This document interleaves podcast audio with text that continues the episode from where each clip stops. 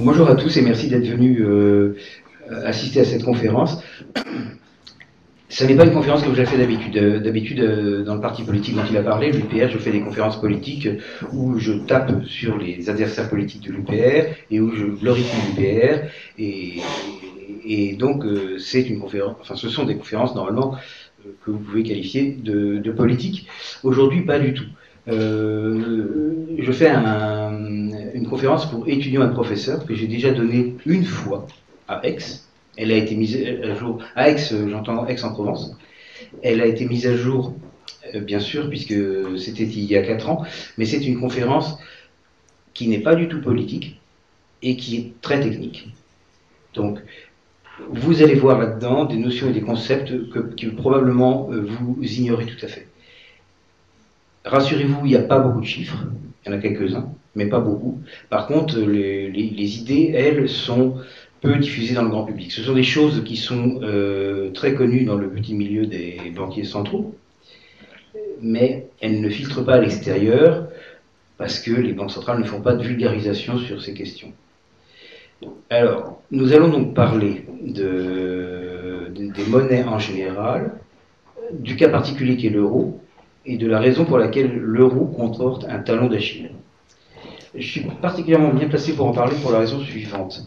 Dans la dernière année euh, que j'ai passée à la BCE, qui était 2013, le deuxième semestre 2013 a été consacré à la mise au point technique dans les détails, et je veux vraiment dire complètement dans les détails, c'était au point de savoir combien on budgétait tels avions pour, euh, dont on avait besoin pour telle raison, de ce qu'on ferait si un certain pays, dont je ne prononcerai pas le nom, sortait de euh, l'Union européenne.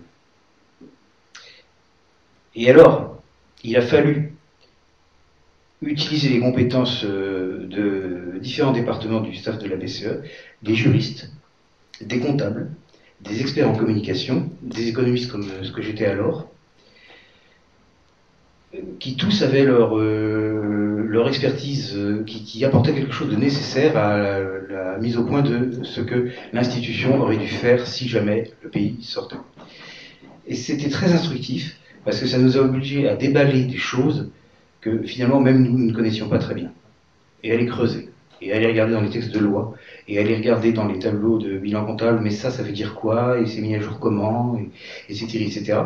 C'était un véritable travail de professionnels fait par euh, peut-être une quarantaine de professionnels de différents domaines, dont je faisais partie, et qui devaient penser à tout. En plus de ça, notre travail était contrôlé euh, ou fait en accord avec euh, deux groupes similaires dans deux autres institutions, le FMI et la Commission européenne, tellement l'affaire était sérieuse. Donc, au final, le pays en question n'est jamais sorti, mais nous, ça nous a apporté une connaissance extrêmement pointue de, ce qui, enfin, de comment est fait l'euro. Et cette connaissance n'a jamais été vulgarisée nulle part. Donc tout ce que vous pouvez entendre euh, à la télévision française, par exemple, et même euh, dans les médias allemands, sur ces questions, est extrêmement incomplet par rapport à ce que je vais vous raconter maintenant. Alors, en contrepartie, il va falloir que vous vous concentriez parce qu'il y a des trucs techniques, et même très techniques. La conférence est divisée en quatre, euh, parties. D'abord, je vais rappeler des, généralités qui nous seront utiles, qui concernent la monnaie centrale et les banques centrales. Alors, la monnaie centrale, c'est euh, la monnaie qui a cours légal et forcé. C'est-à-dire, par exemple, si vous avez un compte à la BNP, ce qu'il y a dessus, c'est pas de la monnaie centrale. Si vous avez des billets dans votre poche, ça en est. Ensuite, nous regarderons le cas spécifique de l'euro. Contrairement aux autres monnaies importantes euh, sur cette planète, l'euro est une union monétaire ça lui pose des problèmes techniques qui n'existent pas ailleurs, qui n'ont pas leur, contrepartie pour le cas simple euh, de monnaies qui sont purement euh, nationales. Dans le cours de la conférence, pour parler des cas normaux, je me référerai souvent à la Suisse et à la Grande-Bretagne. Ça ne veut pas dire que ce soit les seuls, mais ce sont des monnaies importantes et qui sont euh, uninationales, si vous voulez. J'aurais pu dire le dollar aussi bien, mais le dollar, j'ai remarqué que c'était porteur de connotations qui n'avaient aucun rapport avec ce que je voulais raconter. Donc du coup, je parle de l'Angleterre et de la Suisse, mais vous pouvez penser dollar si vous voulez, c'est pareil. Ou yen. Et vous pouvez aussi penser au cas passé. Après tout, avant 1998, euh, la Belgique et la France étaient dans la situation normale d'avoir une banque centrale nationale qui faisait une monnaie nationale. Donc, le cas spécifique de l'euro va diverger de ce cas normal, puisque, pour la première fois, vous avez des... Euh, enfin, euh, il y a une banque centrale qui couvre plusieurs pays qui sont restés cependant souverains d'un point de vue technique. Et ça pose des problèmes tout à fait inattendus. Nous aurons l'occasion de voir, je pense, que les solutions techniques qui ont été choisies ex ante en amont par le groupe d'experts qui siégeait à Bâle, qui euh, vers 1997 à peu près dessinait, enfin je veux employer le terme anglais, tout design, faisait les plans de l'euro, de comment il marcherait, ils ont commis des erreurs, mais je ne veux pas les en accuser parce que j'aurais été parmi eux, j'aurais commis les mêmes. Aujourd'hui, nous pouvons en parler avec 20 ans de rétrospective et ça nous permet de voir ce que nous n'aurions pas vu, parce que ce que personne n'aurait vu avant. Ensuite, nous ferons un chapitre sur l'euro face à la crise, la crise monétaire, crise financière qui euh, prend son origine en 2007-2008 avec euh, euh, un, effondrement de certains marchés de crédit, puis la fameuse faillite de Lehman Brothers, que vous connaissez tous, et la disparition du marché monétaire interbancaire non, sécurisé, dont vous avez peut-être moins entendu parler, mais qui est l'élément crucial. Et enfin, je montrerai maintenant que le processus de démantèlement de l'euro est engagé. Ça, je le dis en tant qu'expert, je ne le dis pas en tant que euh, politicien, c'est-à-dire qu'il est vrai que je suis politicien dans un parti qui prône la sortie de la France de l'Union européenne et donc de l'euro.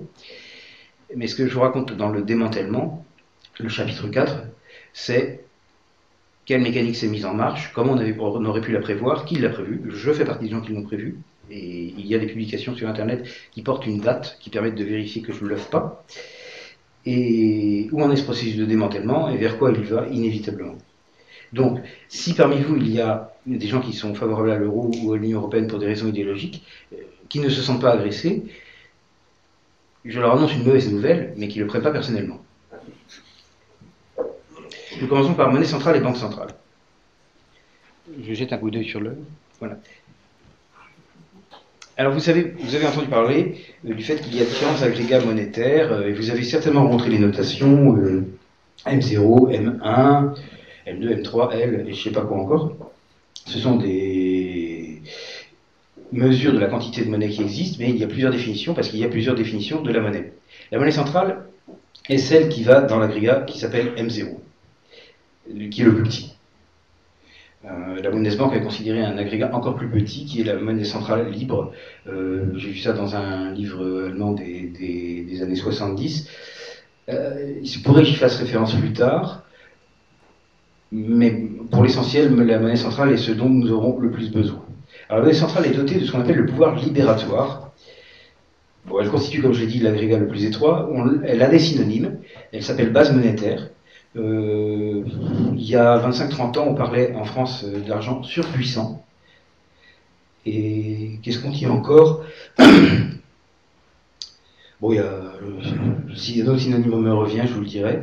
Et elle est émise ou directement créée par une institution particulière qui s'appelle la Banque centrale. Genre par exemple la Suisse, la Banque nationale suisse, ou l'Angleterre, la Banque d'Angleterre.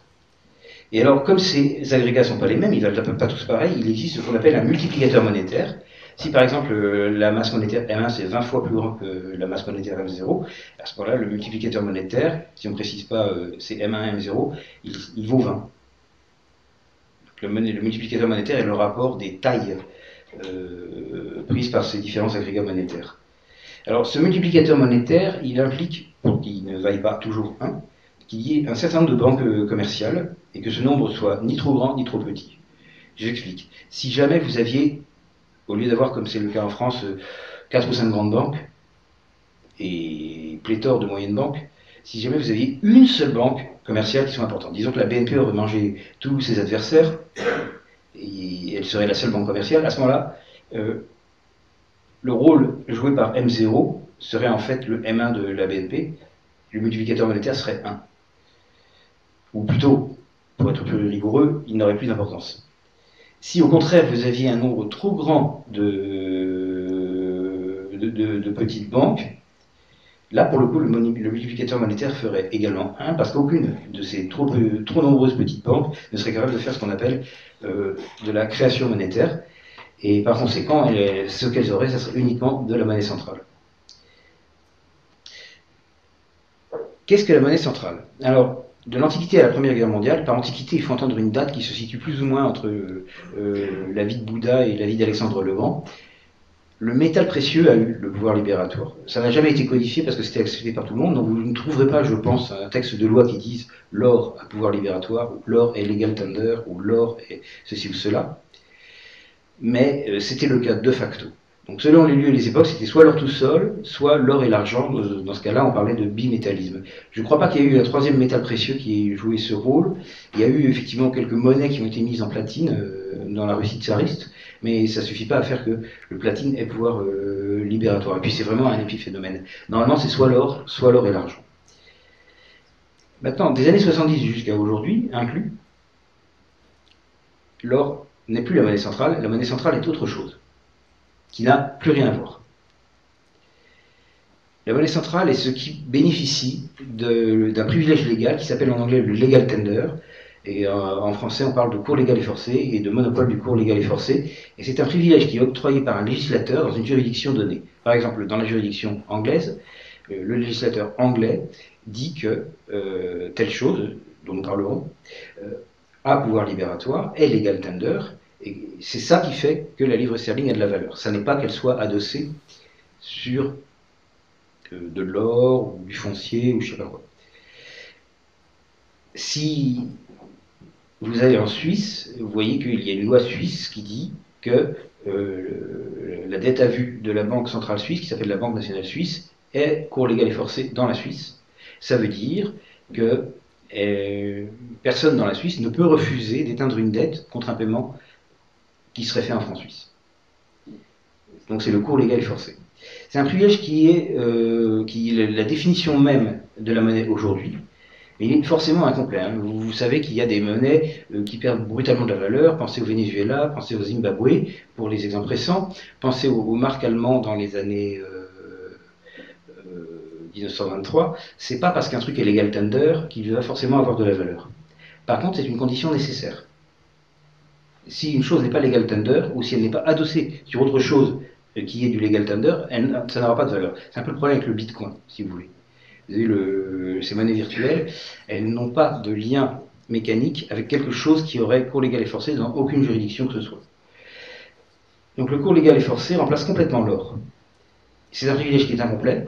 Vous pouvez gérer votre monnaie de la façon dont la Suisse le fait, et ça reste une monnaie forte, et elle reste forte pendant très longtemps. Aujourd'hui encore, elle est forte. Vous pouvez la gérer de façon euh, vénézuélienne ou zimbabwéenne, et bien que ce soit exactement le même mécanisme, votre monnaie ne sera plus forte du tout. Elle va devenir très faible, au point d'être amenée à disparaître. Mais c'est maintenant l'unique chose qui existe. à l'époque de la guerre froide, vous n'étiez pas tous nés, mais moi j'étais né, j'étais déjà adulte. À l'époque de la guerre froide, les gens pensaient qu'il y avait une différence entre les monnaies communistes des pays de l'Est et les monnaies occidentales c'était surtout les ressortissants des pays de l'Est qui trouvaient qu'il devait y avoir une différence. Et c'était pas vrai. Les monnaies, du, point de, vue technique que je viens d'écrire, les monnaies euh, des pays de l'Est, Pologne, RDA, etc., les monnaies des pays de l'Ouest, RFA, Belgique, etc., étaient faites exactement pareil. C'est-à-dire qu'elles étaient toutes basées sur une monnaie centrale belge, est-allemande, polonaise, ouest-allemande, euh, qui avait dans tous les cas, sa source, enfin la source de sa, valeur monétaire, dans le fait qu'il y avait une loi polonaise, ou une loi est-allemande, ou une loi euh, ouest-allemande, ou une loi belge, qui disait, sur le territoire de ma juridiction, alors, telle chose, enfin, le franc belge, le mark ouest, le mark est, le zloty, a cours légal et forcé. Et alors, j'ai dit de 1970 à nos jours, alors qu'avant je vous ai amené à la fin de la Première Guerre mondiale, donc qu'est-ce qui s'est passé entre? Qu'est-ce qui s'est passé entre 1918 et les années 70 ben, Il s'est passé une transition du premier état des choses au deuxième état des choses, cette transition n'a pas été planifiée, elle n'a pas été concertée, il n'y a pas eu un, grémium de, puissants personnages occultes qui a dit on va faire une évolution, euh, avant c'était comme ça, après ça sera ainsi, on va la piloter. Non. Ce qui s'est passé, c'est que les produits intérieurs bruts des pays ont pas mal augmenté dans cette époque, je dirais, sans avoir révisé un ordre de grandeur de, de, 40. Euh, c'est-à-dire que 40 fois plus de richesses étaient produites qu'à la fin de la période de transition qu'au euh, début de la période de transition. Or, si vous aviez gardé l'or comme monnaie centrale, si vous aviez gardé l'or, vous devez bien vous imaginer que pendant ces quelques décennies, le stock d'or ne s'est pas multiplié par 40. Et donc, la croissance économique aurait été contrainte, et certes l'or se serait évalué, mais ça n'aurait pas pu tout ajuster, ce qui serait surtout produit, ce qui n'aurait pas eu croissance, la même croissance économique qu'il y a eu entre 1918 et les débuts des années 70.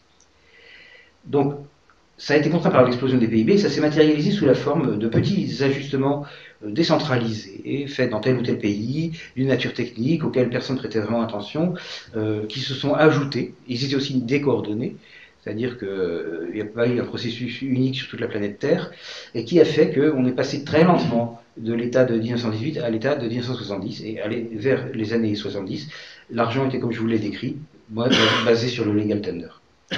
Alors la différence entre les deux systèmes, Bon, bah, il y a des systèmes, il y a, des différences notables. Dans l'ancien système, c'était le métal précieux, d'accord? C'était l'or ou l'or et l'argent. La caractéristique du métal précieux, enfin pour la technologie de cette époque, parce que ce serait moins vrai maintenant, c'est qu'on ne peut pas le créer ou le fabriquer. Il existe une certaine quantité d'or en circulation sur la Terre, et elle est là. Vous ne pouvez pas rajouter de l'or en en imprimant. La quantité de monnaie centrale euh, échappait donc au contrôle de qui que ce soit. Aucun État, aucune puissance n'était capable de la modifier. Alors bien sûr, il y avait des accidents. Euh, par exemple, quand l'Espagne découvre l'Amérique du Sud et, la met en, au pillage, eh bien, il y a des mines d'or en Amérique du Sud et donc le stock d'or en circulation sur la planète augmente. Mais ce n'est pas des trucs contrôlables. Il n'y a pas une autorité centrale qui peut dire il faudrait qu'il y ait plus d'or qui circule. Donc ça, c'est une différence importante. Et le deuxième truc, c'est que si l'ancien système peut corseter la croissance, et ça a commencé à se produire en 1900, le nouveau système peut avoir un inconvénient euh, opposé, qui est qu'il peut conduire à l'hyperinflation. En effet, dans le nouveau système, la monnaie centrale est donc euh, la reconnaissance de dette à vue d'une institution munie d'un privilège légal. Mais elle peut créer de cette monnaie centrale autant qu'elle veut. C'est exactement le contraire de l'or vous avez un certain nombre de lingots qui existent physiquement, et puis c'est tout. Euh, vous pouvez imprimer du dollar, vous pouvez imprimer du franc, vous pouvez imprimer du marque. On est donc dans un système où ça peut plus corseter la croissance, mais par contre, ça peut amener l'hyperinflation. Et c'est pas du tout un risque théorique. Vous savez que l'histoire du XXe siècle est plein d'exemples d'hyperinflation tout à fait sérieux. J'ai cité tout à l'heure celui de 1923 qui, à mon sens, a dû être le plus grave. Donc euh, la monnaie allemande avait perdu euh, plusieurs zéros, et quand j'ai plusieurs zéros, je crois que c'était une douzaine de zéros. C'est-à-dire qu'elle était passée de 1 à 1 millième, à 1 millionième, à 1 milliardième, à 1 millième de milliardième de sa valeur initiale. Donc là, on a un beau cas d'hyperinflation, et ça pose d'énormes problèmes. L'économie allemande à cette époque était complètement, mais alors complètement sinistrée. Alors qu'est-ce que la monnaie centrale aujourd'hui? C'est ce que je vous ai dit. Alors elle est définie comme la dette à vue de la banque centrale ou de toute institution qui aurait ce privilège. Par exemple, à Hong Kong, c'est pas une banque centrale, euh, ça s'appelle un institut d'émission monétaire, mais il est muni du même privilège légal. Et, ça marche ainsi. Cet institut euh, ou cette banque centrale, elle peut émettre des reconnaissances de dette qui sont à vue. À vue, ça veut dire c'est le contraire de à terme. C'est-à-dire, euh, si je vous dois 3 dollars dans 3 mois, c'est à terme. Si je vous dois 3 dollars à première réquisition, c'est tout de suite, c'est à vue. Donc tout ce qui est dette à vue de la Banque centrale munie de ce privilège légal définit la monnaie centrale. Et ça a un caractère autoréférentiel parce que, je vais détailler ça dans les 11 transparents qui suivent, il y a une chose qui s'appelle la circularité. Alors la circularité est quelque chose dont vous n'avez jamais entendu parler, enfin dans, ce contexte-là, et c'est, d'après mon expérience, la source de ce que les gens ne comprennent pas. Donc J'y insiste un peu et je vous invite à, vous concentrer vraiment pour euh, saisir ce que ça veut dire. Bon, à part ça, nous savons que la monnaie centrale euh, peut avoir plusieurs composantes et aujourd'hui, elle a principalement deux composantes. Une composante anonyme et physique. Anonyme, ça veut dire qu'elle euh, est possédée par quelqu'un dont le nom n'est pas important. Et physique, ça veut dire qu'elle est tangible, vous pouvez la toucher. C'est évidemment les billets de banque. Et pas les pièces, notez-le bien, parce que la pièce, euh, au moins en France ou en Allemagne aussi, c'est une créance à vue sur, non pas la Banque centrale, mais sur le Trésor. Et donc ça ne rentre pas dans la définition que je viens de donner. Mais les billets, oui. Et vous avez une composante au contraire qui est nominative et électronique, et c'est les comptes à vue que les banques commerciales ont à la Banque centrale. Donc par exemple, si la BNP a un compte à la Banque de France, il y a un certain crédit dessus, c'est une dette à vue de la Banque de France parce que c'est un compte courant. Par conséquent, la BNP peut en retirer ce qu'elle veut à première réquisition, dans l'instant. Et c'est une dette de la Banque de France, puisque c'est ouvert à la Banque de France. Et donc ça, c'est, d'après la définition que j'en ai donnée, c'est aussi de la monnaie centrale. Vous avez bien entendu d'autres contrats de vue. Par exemple, le gouvernement a généralement son, un compte au trésor, euh, pardon, à la Banque centrale. Le Trésor français a son compte à la euh, Banque euh, de France.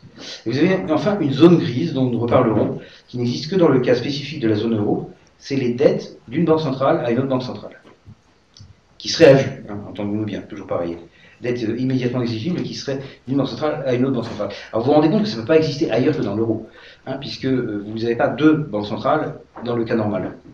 En Suisse, il n'y a que la, la, BNS, en Angleterre, il n'y a que la Banque euh, d'Angleterre, et il en résulte que vous ne pouvez pas avoir de, de banque centrale à banque centrale, dans la monnaie considérée, puisqu'il n'y en a qu'une.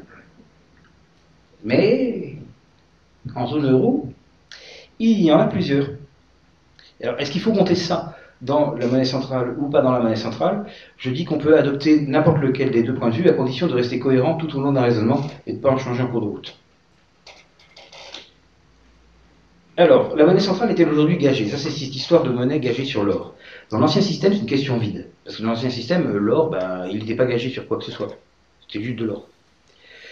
Dans la transition entre les deux systèmes, puisque j'ai parlé d'une transition, vous avez la monnaie gagée sur l'or, c'est-à-dire que euh, tant de francs français représentent euh, tant de grammes d'or, gagés. Et c'est la période de transition. Mon père m'a expliqué ça quand euh, quand j'avais 10 ou 12 ans.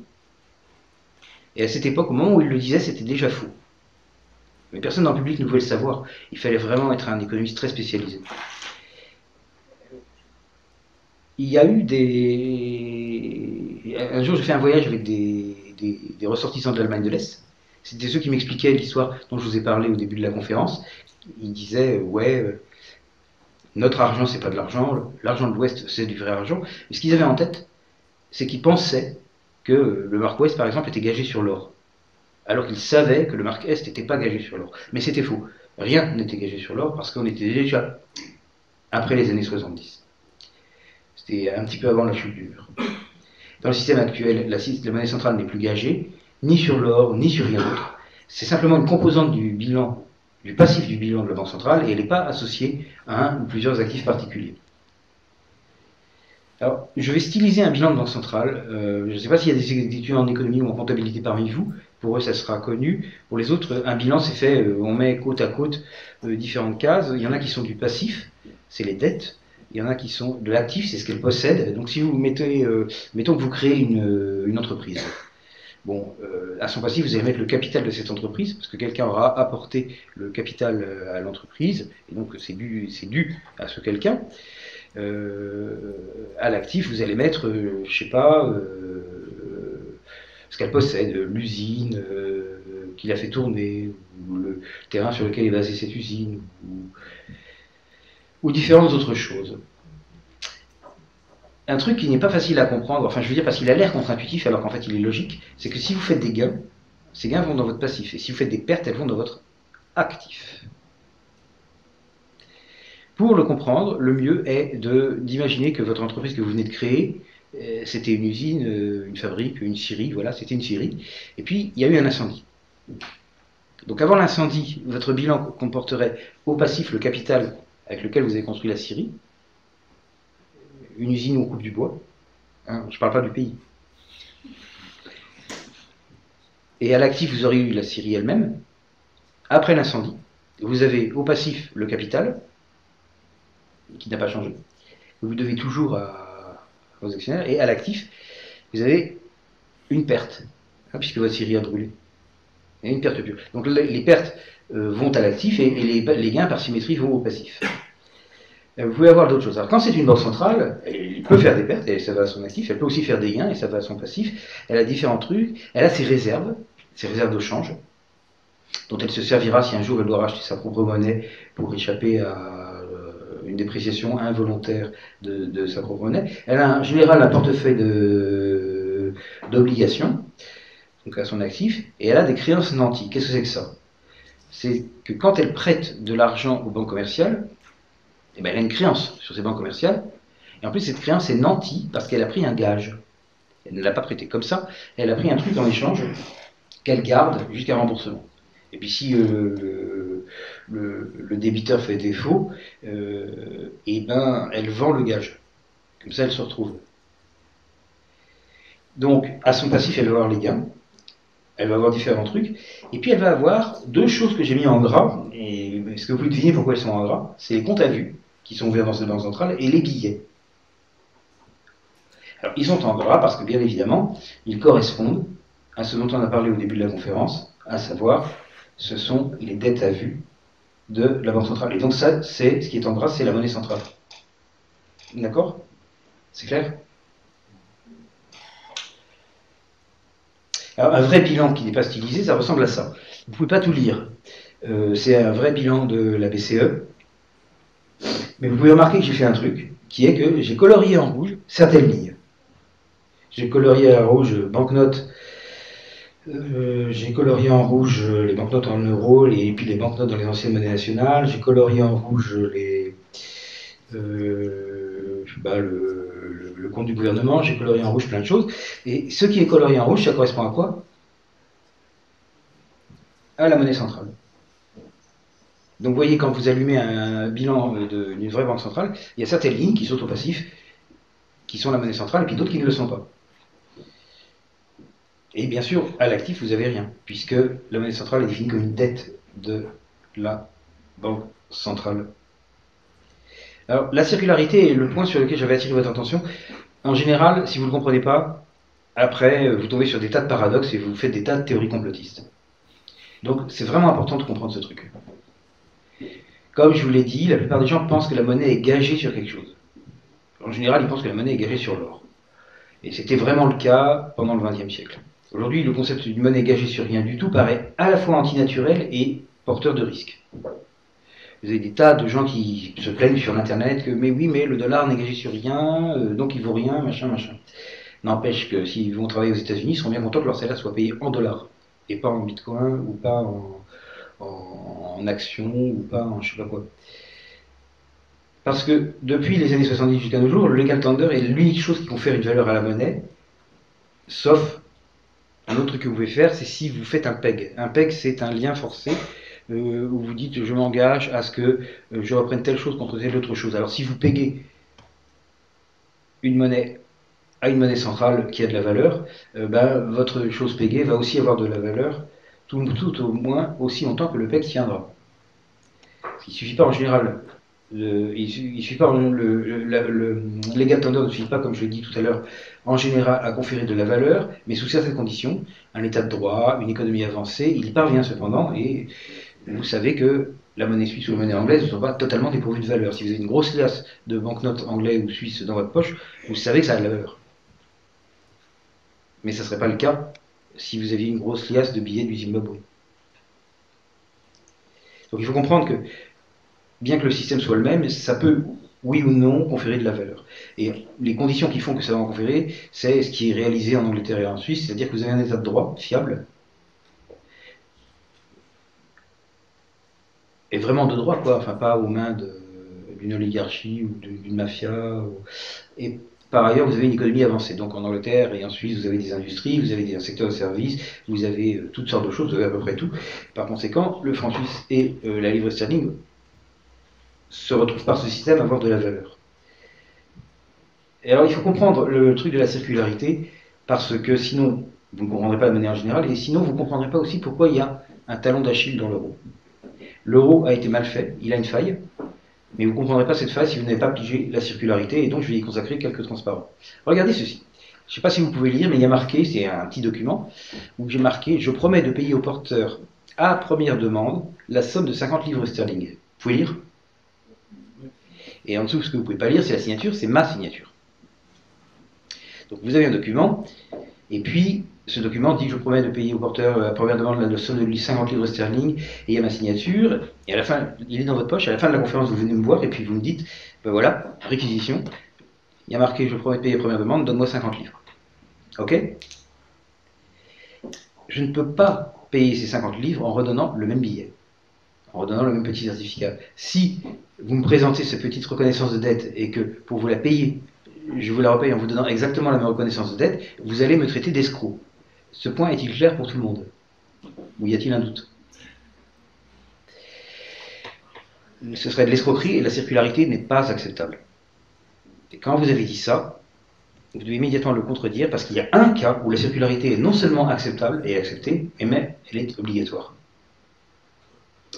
Ceci est un autre billet sur lequel il y a marqué Je promets de payer au porteur, à première demande, la somme de 50 livres sterling. Et la signature est maintenant la signature de la Banque d'Angleterre. D'accord? Dans ce cas, la circularité est acceptable pour des raisons que j'ai déjà données, qui sont que la loi anglaise fait que les reconnaissances de dette à vue de la Banque d'Angleterre ne peuvent pas être refusées en paiement. J'ai dit ça. Vers le début. Et dans ce cas-là, ce truc-là, si la Banque d'Angleterre se présente à votre. Enfin, vous vous présentez à la Banque d'Angleterre et vous montrez ce truc, elle pourrait vous redonner le même billet. Et ce serait légal. Et c'est tellement vrai qu'un billet de livre sterling n'est pas autre chose qu'une reconnaissance de à vue de, au porteur de la Banque d'Angleterre. Et je vais vous montrer deux exemples pour vous montrer que j'invente rien. Ça, c'est un ancien billet anglais. Il y a marqué Bank of England, machin, machin. Et il y a marqué I promise to pay to the bearer on demand the sum of 5 pounds, blablabla, Bank of England, ceci, cela. Donc ça, c'est le deuxième cas. C'est le petit certificat de dette, mais il est signé par la Banque d'Angleterre. Dans ce cas-là, ça vaut vraiment 5 livres. Vous ne pouvez pas les refuser en paiement. Donc c'est-à-dire que si vous vous présentiez à la Banque d'Angleterre au guichet et que vous montriez ce billet, on vous redonnerait le même et vous ne pourriez pas poursuivre devant les tribunaux. Ce serait vous qui serez en tort. Parce que vous briseriez la loi qui fait que le livre sterling est legal tender sur le territoire anglais. Un billet plus moderne montre la même chose. Alors là, j'ai fait un zoom et il y a marqué euh, la même phrase, I promise to pay the bearer, blabla. Et c'est un billet, je pense, de, de 10 livres. Mais vous voyez que c'est le même principe. Donc ces petites mentions disparaissent parce que maintenant, euh, c'est pas la peine de préciser à chaque fois. Mais c'est toujours le cas que c'est vrai. Ça, c'est billet américain-italien. Ça, c'est un vieux billet de 1 dollar, mais tout le monde connaît la formule qui avait marqué dessus. C'était This note is legal tender for all debt, public and private. Ça veut encore dire la même chose. Ça veut dire interdit de le refuser en paiement. Et en dessous, vous avez euh, un zoom sur un bout de billet euh, italien euh, ancien qui dit biglietto di Stato a corso legale, c'est-à-dire billet de l'État à, cours légal. Et encore une fois, ça a le même sens.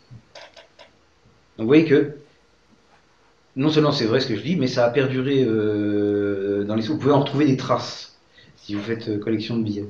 C'est possible uniquement parce que le billet fait partie de l'argent à pouvoir libératoire et appelé monnaie centrale. Et cette monnaie centrale a deux composantes, comme on l'a vu.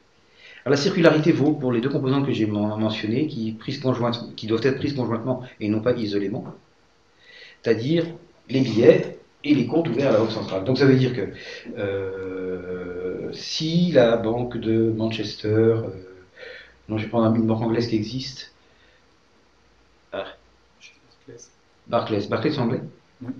Si Barclays a un compte ouvert à la banque d'Angleterre et que sur ce compte euh, il y a un milliard de livres, elle peut demander à le changer en un milliard sous forme de billets. Et réciproquement. Elle peut apporter au guichet de la Banque d'Angleterre un milliard sous forme de billets et demander à ce que ça se crédite sur son compte. Donc les deux composantes sont interchangeables, mais vous ne sortez pas de la circularité. C'est toujours la dette à vue de la Banque centrale anglaise. Alors que je vous rappelle que si vous remplaciez la Banque d'Angleterre par mois, ça n'irait pas les, reconnaissances de dette que je vous fais en, en, livret sterling et que je signe, je n'ai pas le droit de les rembourser avec elles-mêmes. C'est ça. Donc si la circularité est bien claire pour tout le monde, je vais vous montrer que, bien qu'on n'en parle jamais, il arrive parfois que ça transparaisse. J'ai trouvé une page de Wikipédia, dont le lien est ici, si quelqu'un veut le noter. Bon, personne ne veut le noter. Enfin bref, sur cette page de, Wikipédia, le, texte dit la chose suivante. Banknotes are no longer redeemable, euh, in gold. Bon, je vous lis directement la version française.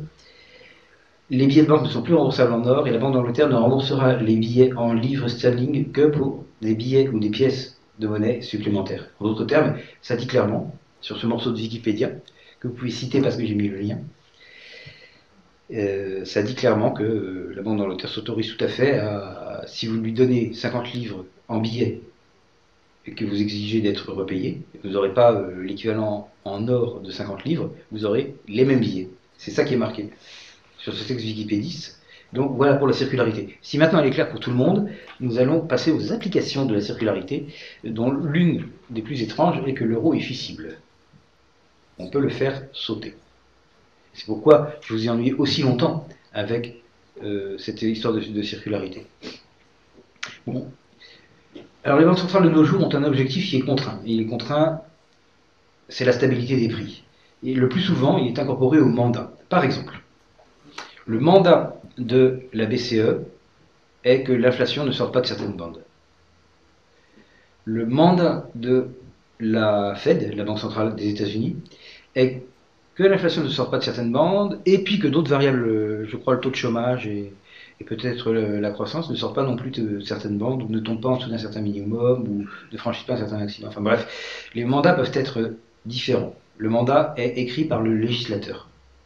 Et la Banque centrale qui a ce mandat ne peut pas changer le mandat.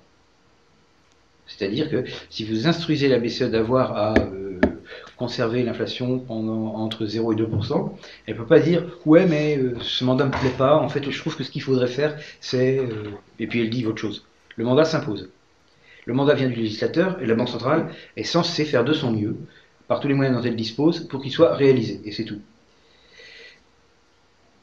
que l'inflation soit incorporée ou ne soit pas incorporée au mandat, cet objectif est obligatoire pour des raisons que j'ai mentionnées dans les slides qui ont précédé. Vous vous rappelez que j'ai dit, et même avec une certaine insistance, que le système du cours légal et forcé garantit à l'argent une certaine valeur. Mais il faut rappeler aussi que j'ai dit qu'il ne garantissait aucunement que cette valeur soit élevée, et j'avais cité des exemples pénibles de pays qui avaient une euh, monnaie qui s'était auto-sabotée si on veut éviter, si une banque centrale veut éviter que sa monnaie perde de la valeur, elle est quand même obligée de faire attention à l'inflation. Elle y serait même si ça n'était pas écrit dans son mandat. Et en plus, c'est écrit dans son mandat à chaque fois. Elle dispose donc de deux moyens d'action. Soit elle agit par les prix, soit elle agit par les quantités. Si elle agit par les prix, elle contrôle le taux d'intérêt à court terme, le taux, le taux d'intérêt auquel elle prête et réemprunte sa propre monnaie aux banques commerciales à court terme. Alors court terme, euh, théoriquement c'est un jour, mais euh, ça peut être une semaine selon la façon dont euh, le, ce qu'on appelle le framework de la Banque centrale est, écrit. Donc par exemple la BCE, c'est discutable parce qu'ils ont des opérations à un jour de prêt et d'emprunt et puis des opérations à une semaine. Et en principe, ce qu'on appelle le taux de politique monétaire est celui d'une semaine. Et c'est le taux court. Alors ces deux moyens sont en théorie mutuellement exclusifs. On ne peut pas à la fois contrôler les prix et les quantités d'une certaine chose. Vous pouvez faire l'un des deux, mais pas l'autre. Pensez aux économies de type soviétique. Vous êtes naturellement tous trop jeunes pour avoir connu ça, mais non pas tous. Mais euh, à l'époque soviétique, euh, les prix étaient fixés par la loi. Donc le pain, ça valait tant, et je sais pas quoi encore. Ça, c'était contrôle des prix, d'accord? C'est un contrôle très strict des prix. Mais alors du coup, il y a un problème de quantité, et ce problème, vous le savez, c'est qu'il n'y avait pas toujours du pain dans les boulangeries. Une chose que vous ne pouvez pas faire, c'est contrôler à la fois le prix et la quantité d'une même chose. Donc euh, le moyen d'action utilisé par les banques centrales qui portent sur l'argent, c'est d'utiliser le prix, donc le taux à court terme, et par conséquent de laisser la quantité faire ce qu'elle veut. Mais ça, c'est la théorie. Dans la pratique, les deux sont utilisés. C'est-à-dire que la BCE, d'avant-crise, elle euh, faisait attention à la fois à la quantité de monnaie qu'elle avait mis en circulation et au, taux court. Et elle contrôlait les deux. Évidemment, elle ne pouvait pas exercer un contrôle fort sur les deux, puisque c'est mutuellement exclusif, mais elle faisait quand même euh, que euh, ben, elle définissait une enveloppe globale de ce qu'elle mettrait en circulation, et puis c'était pas plus, c'était juste ça. Et elle contrôlait aussi le taux court. En doctrine, parce que les banques centrales ont des doctrines dont elles sont très fières. En doctrine, c'est le premier qui est sacralisé, bien que les deux soient utilisés. Donc un doctrinaire de banque centrale va vous dire oui, seul euh, le taux euh, court de la banque centrale est l'instrument sur lequel on doit agir, euh, mais ça ne correspondra pas à la réalité pratique, parce qu'elles agissent aussi sur les quantités. Elles disent combien d'argent elles doivent mettre en circulation, et généralement une limite supérieure, et elles s'y tiennent aussi. Alors le taux court agit non seulement par sa valeur courante, hein, par exemple je sais pas, le taux court de la Fed, mettons, c'est 2%. J'ai pas révisé les valeurs, donc euh, c'est peut-être pas 2%, n'allez pas regarder sur votre smartphone si c'est vraiment ça, mais mettons que ce soit 2%. Mais ce qui compte surtout, c'est les anticipations sur la valeur future qu'aura ce, taux court. Si par exemple vous avez que le taux court de la Fed est de 2%, mais que l'anticipation du taux court de la Fed pour la semaine prochaine c'est 2,05%, et que l'anticipation du taux court de la Fed pour dans deux semaines c'est de 2,10%, etc., etc., en faisant la moyenne composée de tous ces trucs-là, vous aurez le taux monétaire à 10 ans. Taux monétaire libre euh, de tous les facteurs qui peuvent le corrompre, tels que euh, le risque de liquidité, le risque de euh, de liquidité, et puis quoi encore, le risque de crédit et le risque de redénomination dont nous parlerons plus tard. Donc, mais vous avez des produits financiers qui permettent d'isoler exactement euh, ce, taux, et ce taux, ça sera la valeur composée du taux court et des, anticipations maintenant du taux court plus tard. cette influence s'appelle le mécanisme de transmission de la politique monétaire. C'est un très gros mot dans le langage de la Banque centrale. Si vous écoutez, ce qui n'est probablement pas le cas, les discours que Draghi fait chaque fois qu'il euh, a pris une décision de politique monétaire, il fait toujours un petit discours explicatif, et il y a presque toujours dedans le mécanisme de transmission de la politique monétaire. Bon, le mécanisme de la transmission de la politique monétaire hors crise, maintenant c'est un peu différent, mais dans la situation normale, c'est juste ça. L'importance des anticipations font que la communication est regardée comme essentielle. Si vous avez compris que les, non seulement le taux court, mais les anticipations maintenant du taux court plus tard euh, sont importantes, à ce moment-là, la communication de la Banque centrale est une chose essentielle parce que cette communication va influencer les attentes des agents économiques sur ce que vaudra le taux court plus tard. C'est logique, non? Suis tout. Bon. Alors, la doctrine orthodoxe inclut de fait euh, certains éléments comme euh, la crédibilité de la Banque centrale, que vous avez dû entendre ad nauseam si vous, euh, si vous avez lu les discours de Draghi.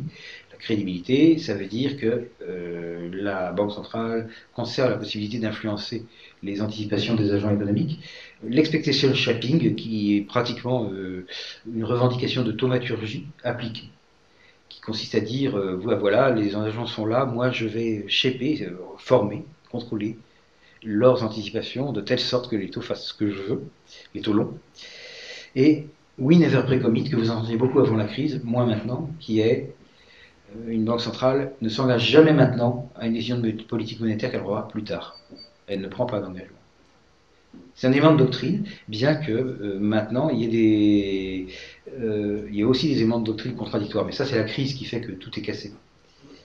Un mécanisme de transmission de la politique monétaire suppose que ça marche des marchés efficients. Il est déterminé par la structure de ces marchés. Dans la version moderne, mais avant la crise, euh, ça passait par ce dérivé dont je vous ai parlé tout à l'heure, qui ont été d'abord les swaps de taux et ensuite une certaine variété de swaps de taux qui s'appelle les OIS lequel a trois transcriptions autorisées, c'est Overnight Interest Swap, Overnight... Euh, qu'est-ce qu'il y a encore sinon? Il y en a deux autres.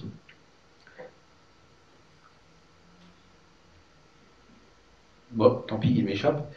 mais en tout cas, les OIS déterminent les, taux des emprunts d'État, comme on le verra tout à l'heure. Et de proche en proche, ils déterminent aussi tout le reste. Ça veut dire que ça, ça a un contrôle sur les prix de tous les actifs, de manière plus ou moins directe.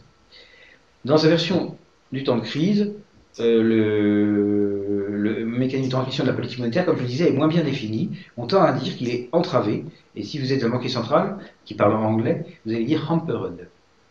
Et ça entraîne des volatilités de primes de risque et des pertes de liquidité de marché qui, à leur tour, perturbent le signal de la politique monétaire. Ça veut dire que euh, la Banque centrale n'est plus capable de faire, de to shape the expectations of the market participants. Et quand c'est comme ça, elle est très malheureuse et elle se plaint dans ces termes. que peut-être le profane ne comprend pas à première lecture. Mais maintenant que je vous les ai montrés, ces mots, vous saurez les reconnaître. Alors vous avez trois types psychologiques de banque centrale, elles ne sont pas toutes avec la même psychologie. Trois types, le vertueux, le moins vertueux et le type fédéral réserve, ou américain. Alors le type, vertueux, qui, s'est euh, représenté dans la vraie vie par la Bundesbank, la Banque nationale suisse et leur contrepartie hollandaise, c'est une banque qui est complètement fétichiste sur le fait que sa quantité de monnaie n'augmente pas beaucoup.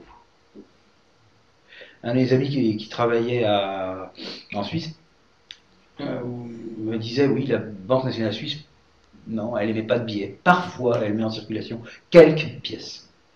Bon, il exagérait, il forçait le trait, mais c'est ça l'idée. C'est-à-dire, je ne moi, la Banque nationale suisse, je ne vais pas euh, augmenter la quantité de monnaie suisse en circulation. Bien entendu, il y a des cas où elle est forcée, hein, mais sa, doctrine consisterait à ne pas le faire, parce qu'elle a ce profil psychologique-là qui est euh, extrêmement focalisé sur la valeur de sa propre monnaie. Et si vous voulez qu'une chose garde de la valeur, ah oui, il est déjà 7 heures. Il est nécessaire de euh, qu'il n'en existe pas trop, hein, parce que tout ce qui est rare et cher, etc. etc.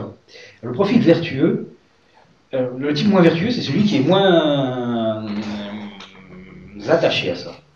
Étant moins attaché à ça, il va vouloir, que va-t-il vouloir faire? Eh ben, Il va vouloir par exemple gagner de l'argent lui aussi. pour ce faire, il va acheter des obligations. Ce faisant, ayant acheté des obligations, il aura mis en circulation de la monnaie centrale.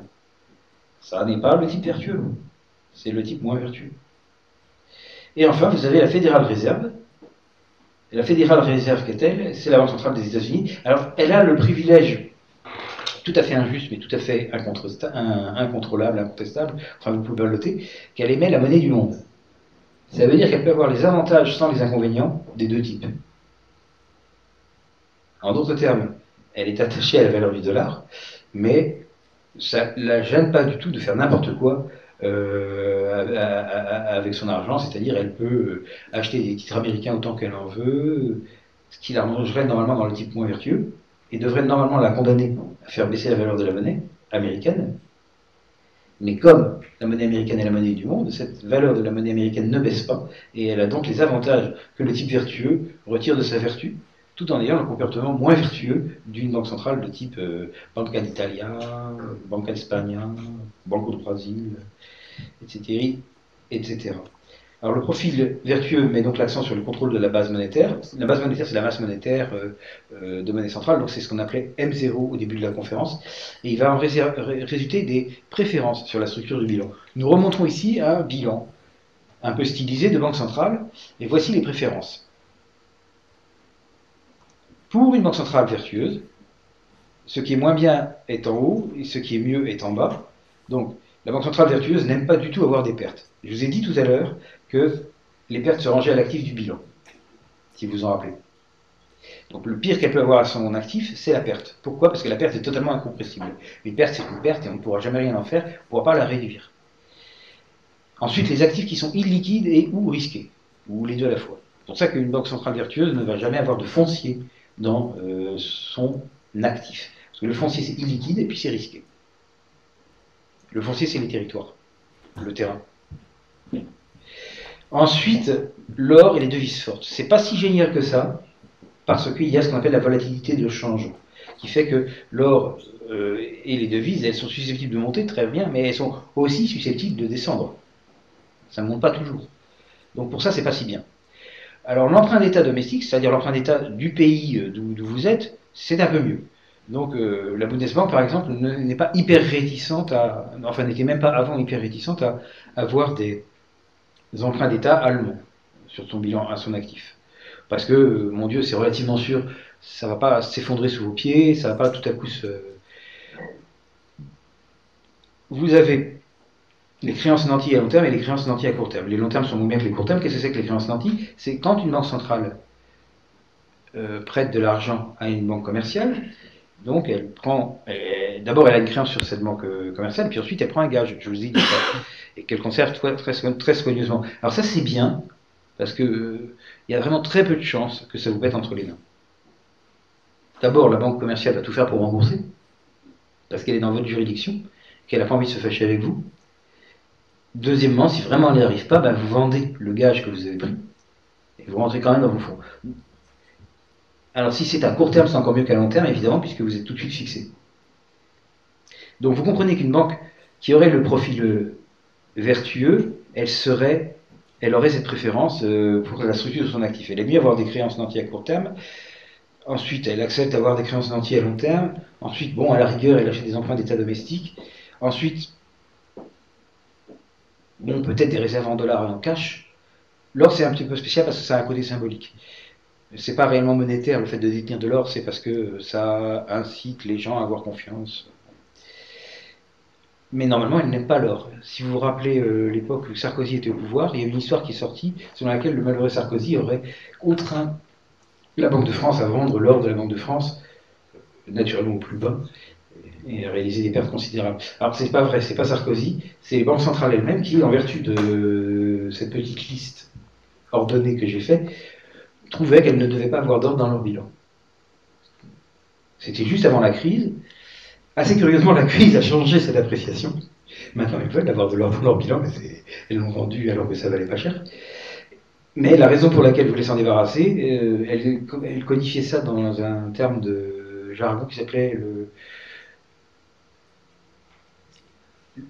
le lean balance sheet. Oui, oui. Ligne, ça veut dire fin, mince.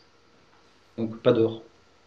Ça grossit. Elle ne voulait avoir que ce qui faisait vraiment le core business, c'est-à-dire euh, essentiellement les deux lignes à la fin de la liste, qui est le mieux.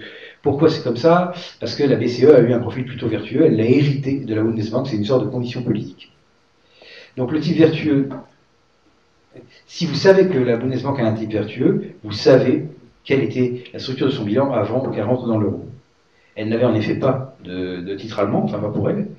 Euh, elle avait uniquement des créances nantis à court terme sur les banques centrales allemandes, euh, pardon, sur les banques commerciales allemandes, c'est-à-dire que tout ce qu'elle faisait, c'est qu'elle euh, prêtait de l'argent à court terme aux banques, aux banques, commerciales allemandes, et puis en prenant un gage, voilà, ça c'était le moins risqué. Alors évidemment, avec ça, on n'a pas un bilan très gros.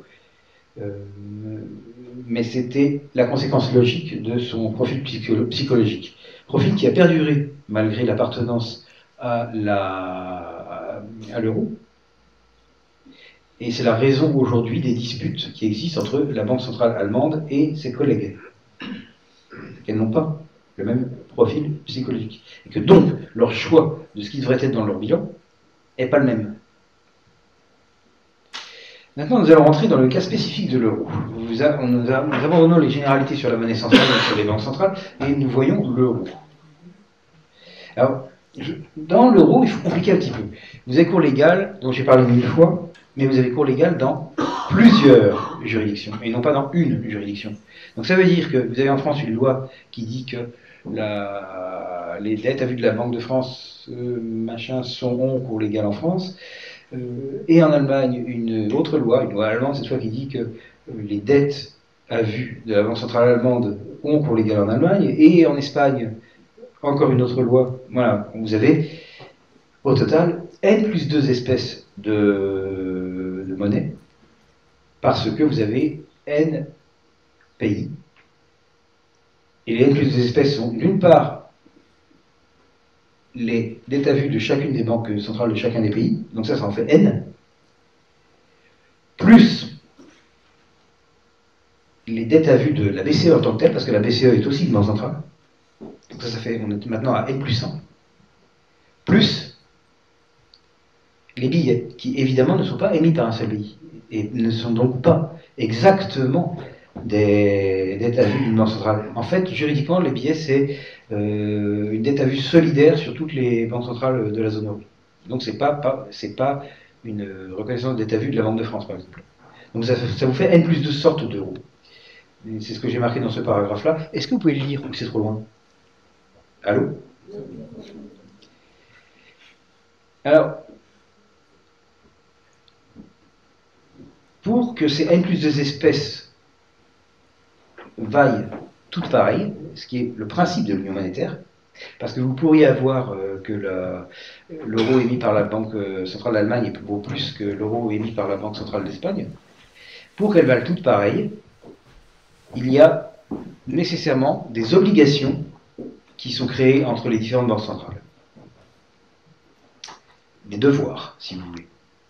Des obligations, des contraintes. En effet, si tout faisait n'importe quoi, assez vite, l'euro émis par la Banque centrale d'Allemagne vaudrait plus que l'euro émis par la Banque centrale de Malte. Il y a donc des contraintes. Et ces contraintes peuvent être vues comme étant la substance de l'union monétaire. C'est-à-dire que les contraintes sont là, il y a union monétaire, les contraintes ne sont pas là, il n'y a pas union monétaire. Dans le chapitre 4, où je vous parle du processus de dissolution qui est en cours, qui fait que l'euro va disparaître sous vos yeux, c'est précisément cette idée qui est mise à contribution. Donc ne devenez pas distrait maintenant, c'est là qu'est la clé de ce qui se passe aujourd'hui. Les nouvelles obligations euh, qui n'existent que parce qu'il y a une union monétaire constituent la substance de cette union monétaire et elles sont définies dans le texte légaux. Alors, un petit aparté sur les billets en euros. En effet, les billets en euros, c'est plus compliqué que les billets en francs suisses. Les billets sont legal tender dans tous les pays de la zone euro. C'est-à-dire que si un billet a été mis en circulation par la Bundesbank, il a néanmoins pouvoir libératoire en Belgique. Et comment c'est possible? C'est possible parce qu'il y a un texte de loi euh, que je vous ai photocopié ici en anglais euh, qui dit, euh, sous l'article 106.1 du traité machin machin, les banques centrales de la zone euro sont tenues, tenues, obligées, contraintes, de reprendre les billets euros contre leurs propres euros, enfin contre les reconnaissances des SAFU d'elles-mêmes, à un pour un et pour une taille illimitée et sans contrainte aucune. En d'autres termes, si j'ai un billet de 500 euros dans ma poche et que je vais voir la Banque centrale de Belgique, qui s'appelle la BNB, elle doit m'ouvrir dans mes comptes, si j'ai un compte chez elle, un, crédit de 500 euros. Elle doit, c'est pas qu'elle a le choix. Et si j'ai pas un compte chez elle, eh ben, elle va le faire à ma banque commerciale. Et c'est la raison pour laquelle le billet de 500 euros vaut vraiment 500 euros. Sinon, il n'y aurait rien qu'obligerait. C'est parce qu'il y a cette, ce bout de loi. Tout BCN doit prendre tout billet euro à sa valeur faciale. Sauf s'il est contrefait. Hein. Mais si c'est un vrai billet, il n'y a pas d'échappatoire. Les mots-clés sont legal tender et identical acceptance. La conversion de l'espèce N plus 2, qui est les billets par l'une des N plus 1 premières espèces, qui implique la constitution de dettes et créances entre les banques centrales de la zone euro, rend possible qu'une BCN ait un stock négatif de billets, et c'est particulièrement le cas de trois pays qui sont la Belgique, le Portugal et l'Autriche, qui ont toutes les trois la caractéristique d'être un petit pays voisin d'un grand. Donc ce qui peut se produire quand vous avez un petit pays voisin d'un grand, c'est que euh, les billets sont retirés au distributeur dans le grand pays, au distributeur au guichet, puis viennent être dépensés en Belgique, au Portugal, en Autriche, et là ils finissent leur circuit en étant repris par la banque centrale du coin, la banque centrale de Belgique, la banque centrale de... Bon bref. Et vous comprenez que s'il en est ainsi, il peut se produire des cas, et il s'en produit effectivement, où le net des billets qu'une banque centrale a mis en circulation est négatif. C'est par exemple la Banque centrale de Belgique, elle a mis en circulation, euh, je sais pas, 1000, euh, et puis elle a repris, retiré de la circulation 1500, et en fait, ce qu'elle a mis en circulation en net, c'est moins de 500. Évidemment, ce cas est une anomalie qui est impossible en dehors de l'union monétaire. C'est pas possible qu'un pays avec une seule banque centrale euh, ait un stock de billets négatif. Vous comprenez ça Mais ça peut l'être si jamais vous avez une union monétaire et que dans cette union monétaire, vous considérez le cas d'un pays qui est petit à côté d'un grand. À ce moment-là, ça arrive. Et ça se produit vraiment. Euh, la Banque centrale de Belgique, ça lui est arrivé et à plusieurs reprises. Alors, vous comprenez que si les billets physiques euh, peuvent être négatifs, c'est un peu embêtant dans la mesure où ils déterminent le revenu d'une banque centrale. En d'autres termes, je parle de la période avant crise, la Banque centrale de Belgique, ayant un stock de billets négatifs, elle aurait fait un signoriage négatif et donc elle aurait perdu de l'argent. Il est évident que ça ne lui plaisait pas. Bon, ça, quand même, ils l'ont vu venir. Et donc, ils ont fait que, quand on a dessiné l'euro, on a dit que le, le, le, seigneuriage, qui est le bénéfice que vous avez en mettant des billets en circulation, qui porte un intérêt nul, alors que vous prélevez euh, la contrepartie sur les comptes euh, des banques centrales euh, où cet argent a un certain taux d'intérêt qui était positif à l'époque, vous faites la différence. Ou si vous, êtes ou si vous avez un stock de billets négatif, vous payez la différence. Donc la Banque centrale de Belgique et quelques autres ont insisté sur le fait que le seigneuriage devait être partagé entre tout le monde et pas, enfin, pas qu'ils se mettent à avoir un seigneuriage négatif. Alors les billets physiques, qui sont les billets en circulation moins les billets retirés de la circulation par une BCN, c'est égal au billet d'un endroit au seigneuriage, qui est exactement la proportion que la Banque centrale euh, a dans l'eurosystème multiplié par le total des billets de la planète, de la Terre entière. Alors, ces billets B, qui donnent droit au seigneuriage, qu'on appelle aussi les billets euh, euh, statutaires, ne peuvent pas être tout le temps égales aux billets physiques, ne serait-ce que parce que les billets physiques peuvent être négatifs, alors que évidemment les, billets euh, tout court ne peuvent pas l'être. Donc la différence, qui peut être positive ou négative, donne lieu à deux petits éléments de bilan des banques centrales. Si jamais la différence est positive, on met le chiffre chez un et puis zéro chez l'autre. Si jamais la différence est négative, on met le chiffre chez l'autre et zéro chez l'un. Et il y a une identité qui est de nature algébrique et qui fait que les billets physiques sont égaux, pardon, les, oui, les billets physiques sont égaux aux billets statutaires plus la somme de ces deux termes en comptant négativement celui qui est une dette. Et ça, c'était une loi euh, immuable, c'est-à-dire que chaque jour que Dieu fait, le nombre de billets vraiment mis en circulation par une banque centrale est exactement égal à 5 euros près, qui est la plus petite dénomination possible, puisqu'il n'y a pas de billet en dessous de 5 est exactement égal à billet euh, statutaire, plus premier terme correctif dont j'ai parlé, plus deuxième terme correctif dont j'ai parlé. Et ces trucs-là, surtout les termes correctifs, c'est des dettes entre banques centrales. C'est-à-dire que les termes correctifs peuvent représenter une créance de la Banque centrale de Belgique sur la BCE, ou ils peuvent aussi représenter une dette de la Banque centrale de Belgique envers la BCE. Mais vous voyez apparaître un truc qui n'existe pas dans le cas normal, euh, que je matérialise par la Suisse et l'Angleterre, qui est le cas d'une dette d'une banque centrale à une autre banque centrale. Et ça, ça va causer des problèmes énormes quand l'euro va casser, parce que ces dettes, elles sont toujours là. La banque centrale qui, plus, euh, qui va sortir le plus vraisemblablement, du fait de ses billets physiques et du fait d'un autre truc qu'on va voir tout à l'heure, elle doit normalement à la BCE la coquette somme de 650 milliards d'euros. Et elle les doit le jour même où elle perd le pouvoir d'émettre des euros. Donc c'est un petit peu compliqué. Si vous, vous par exemple, vous n'avez pas le pouvoir d'émettre des euros. Non, vous ne l'avez pas. Et si en plus vous devez 650 milliards d'euros à moi, mais il est à présumer que vous n'allez pas me payer. Parce que vous ne pourrez pas, quel que soit le truc auquel vous pensiez, trouver 650 milliards d'euros à me donner. C'est pareil pour la Banque Centrale d'Italie. Si jamais elle sort, elle doit direct, 650, et elle ne peut pas, évidemment, les trouver. Elle ne peut pas les créer parce que comme elle vient de sortir, elle n'a plus le pouvoir d'émettre des euros, et puis euh, personne au monde n'a une somme pareille euh, dans ses petits souliers. Ça n'existe pas. Alors les billets statutaires versus les billets physiques. Euh, ah oui, alors là, ça dit juste quels sont les codes de ces deux petits termes correctifs que j'ai apportés. c'est, vous avez ici l'équation billet physique est égal à L01, donc les billets normaux, enfin statutaires, plus un correctif qui s'appelle L104. Vous êtes bien avancé avec ça, mais ça va les on va les retrouver donc. Et, un, moins un correctif qui s'appelle A095. Donc ça, c'est les physiques, les biais physiques. Alors les biais physiques, on peut les voir. Ici, j'ai un graphique des biais physiques qui n'est mis à jour que jusqu'à 2014, parce que je l'avais fait au temps où j'étais à la BCE. Vous voyez donc Comment ça se comporte Il y en a un qui met beaucoup plus en circulation de billets que les autres. C'est l'Allemagne. Elle est en vert gras. Et puis les autres,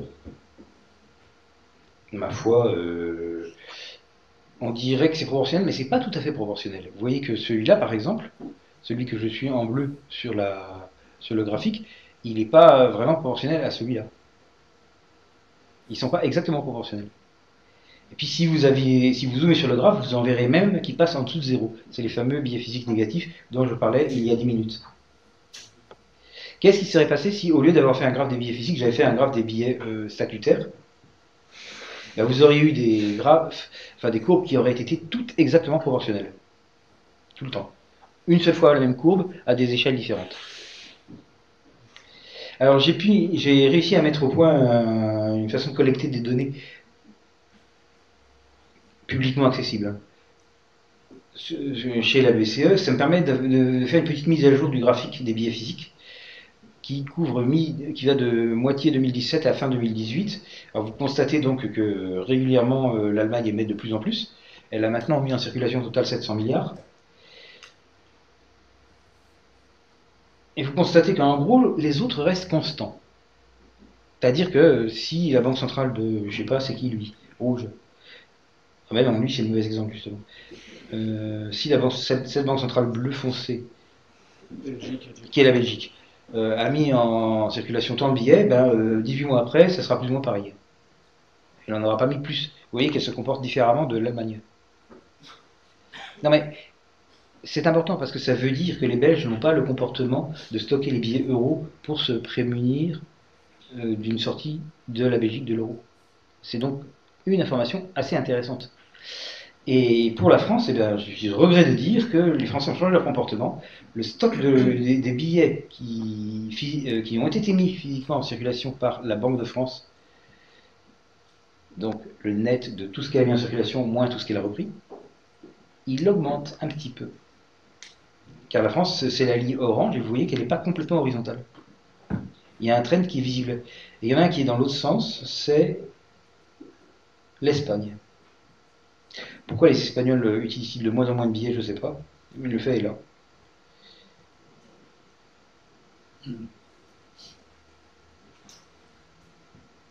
Ah oui, ça c'est la même chose, mais, mais retirez de l'Allemagne pour que vous voyez mieux les, les, donc quand je disais la France, ça augmente un peu, c'est ça. Là maintenant, vous le voyez mieux. quand je disais l'Espagne, ça descend un peu, c'est ça.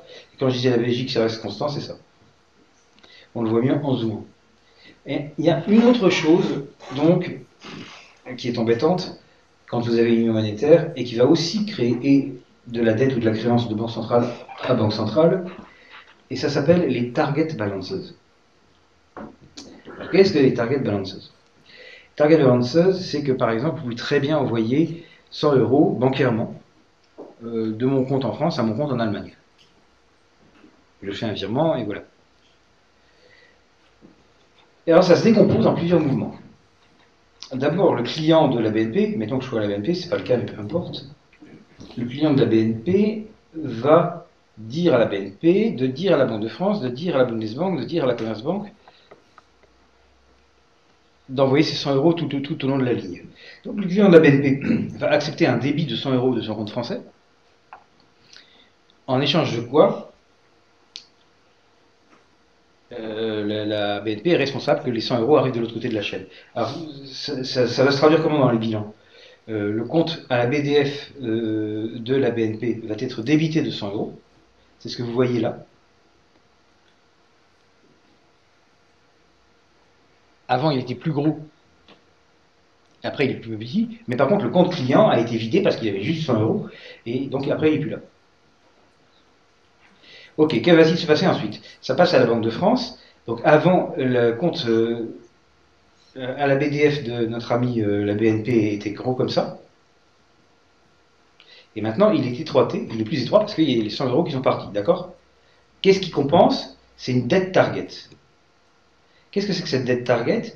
C'est une dette que la Banque de France a au départ envers la Bundesbank et en fin de journée, ça sera transmis, euh, ça sera transformé en une dette envers la BCE, qui fait que la Bundesbank, qui obtient une créance target sur la Banque de France, va devoir augmenter le compte de la Commerzbank à la Bundesbank de 100 euros. D'accord? C'est pourquoi vous voyez que le compte de la Commerzbank devient plus gros. Et la Commerzbank elle-même, elle a des responsabilités. Donc elle voit son compte à la Bundesbank devenir plus gros, parce qu'il lui plaît. Mais elle doit aussi créditer un client B de 100 euros. Et ça, c'est à son passif. Vous voyez tout le mécanisme. Alors ce qu'il faut savoir, c'est que ce mécanisme est décomposable en plusieurs chaînons. Et tous ces chaînons ne sont pas réglés. C'est-à-dire que les chaînons qui vont, qui, vont de là à là, de là à là, puis de là à là et de là au client allemand, ils sont réglés en fin de journée. Euh, ou après les jours de valeur, et c'est fini, on n'en parle plus, c'est de l'histoire ancienne. Par contre, celui du milieu, celui entre la Banque de France et la Bundesbank, il n'est pas du tout réglé parce que la Banque de France, elle n'a pas vraiment transmis d'argent à la, Bundesbank. Elle ne lui a pas donné 100 euros parce que si vous y réfléchissez, comment elle aurait pu faire? Elle ne va pas lui envoyer un billet de 100 euros par la poste. La Banque de France n'a pas de compte chez la Bundesbank. La Bundesbank n'a pas de compte chez la Banque de France. comment voulez-vous que euh, la Banque de France paye 100 euros à la Bundesbank? Ben, En fait, elle ne le fait pas. Ce qu'elle fait, c'est une reconnaissance de dette. Elle dit, bon, bah, Bundesbank, je te dois 100 euros. Et Bundesbank note soigneusement, la Banque de France me doit 100 euros. C'est une dette. À un jour. Qui sera reconduite le lendemain. Mais qui reste. Elle ne disparaît jamais. Et donc vous avez une créance et une dette qui ont été constituées entre deux banques centrales, et ça c'est aussi ce qui se produisait, j'ai dit tout à l'heure, avec les billets. Donc le fait même qu'il y ait une union monétaire rend obligatoire la constitution permanente de dettes et créances entre les banques centrales. Banques, dettes qui vont avoir un certain poids lorsque l'un des pays voudra sortir. Parce qu'évidemment, le pays qui va vouloir sortir, euh, a priori, c'est celui qui va être endetté. Enfin, je veux dire, dont la Banque centrale sera endettée. Parce que ce pas des dettes du pays, c'est des dettes de la Banque centrale de ce pays. Et ça, c'est très ennuyeux pour ceux qui restent. Et donc, ces target balance, quand la crise fut venue, elles ont pris un comportement bizarre. Donc, avant crise, vous voyez les target balance qui sont euh, petites et qui oscillent autour de zéro. Et dans le monde merveilleux d'avant crise, c'était censé durer toujours. Il n'y avait donc pas vraiment de problème. Si vous avez regardé sur les billets, ça aurait été aussi pareil. Il n'y a pas de grosse euh, constitution de dette de entre, entre, entre les banques centrales. Tout était merveilleux. Et puis, vous avez eu la crise dont les points de repère sont euh, euh, l'éclatement d'un marché du crédit et puis ensuite la destruction de Lehman Brothers. Et après, vous voyez un truc, c'est que les dettes target et les créances target, elles augmentent. Bon, le, graphique est construit de telle sorte que vous voyez la symétrie.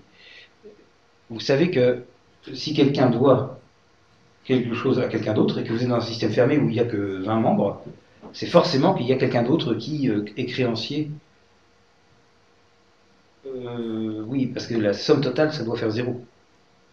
Chaque fois que quelqu'un se met à devoir 1 euro plus à quelqu'un d'autre, la somme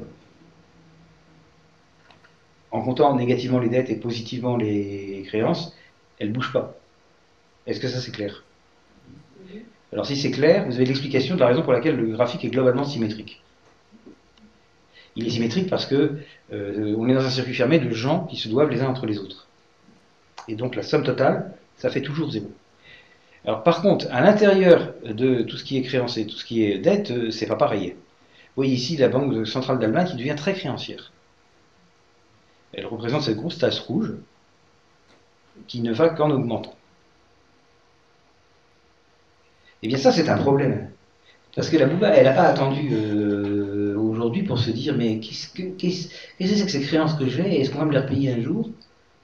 C'est évident que quand vous êtes dans la situation d'avoir une créance de plusieurs centaines de milliards d'euros et que vous ne savez pas qui pourrait vous les repayer, ni quand, ni comment, vous commencez à concevoir une certaine inquiétude. Et c'est pas tellement mieux pour celui qui est endetté. L'idée que je doive 500 milliards d'euros à quelqu'un d'autre m'empêcherait de dormir, moi. Donc vous voyez que ça, c'est le symptôme euh, du, défaut de l'euro. Vous voyez que par nécessité des choses, il fallait que ce, truc euh, constitue des dettes et des créances entre, euh, entre les banques centrales, et on avait toujours espéré qu'elles seraient jamais très grandes. Et c'est ça qui est devenu faux. À un moment, elles ont commencé à grandir. Alors ce qui se passait, c'est qu'avant, euh, ben, quand euh, l'Allemagne gagnait toujours de l'argent parce qu'elle est plus exportatrice et que les autres étaient moins importateurs, enfin plus euh, importateurs, donc l'argent entrait en Allemagne, mais après les banques commerciales allemandes le reprêtaient. L'euro prêtait aux banques commerciales italiennes, slovènes, maltaises, euh, grecques, slovaques. Et donc, ça, ça faisait des flux dans l'autre sens, qui faisait que ça compensait. Et au niveau donc euh, des stocks de monnaie centrale, donc tout ce que voient les banques centrales, il se passait rien. L'argent qui rentrait ressortait, et puis elle, elle voyait des flux qui rentraient puis qui ressortaient, et au total, le bilan, euh, enfin, pardon, pas le, bilan au sens comptable, mais la résultante, ça faisait pas grand-chose. Et elle pouvait conserver un optimisme BA sur le succès de leur construction d'union monétaire.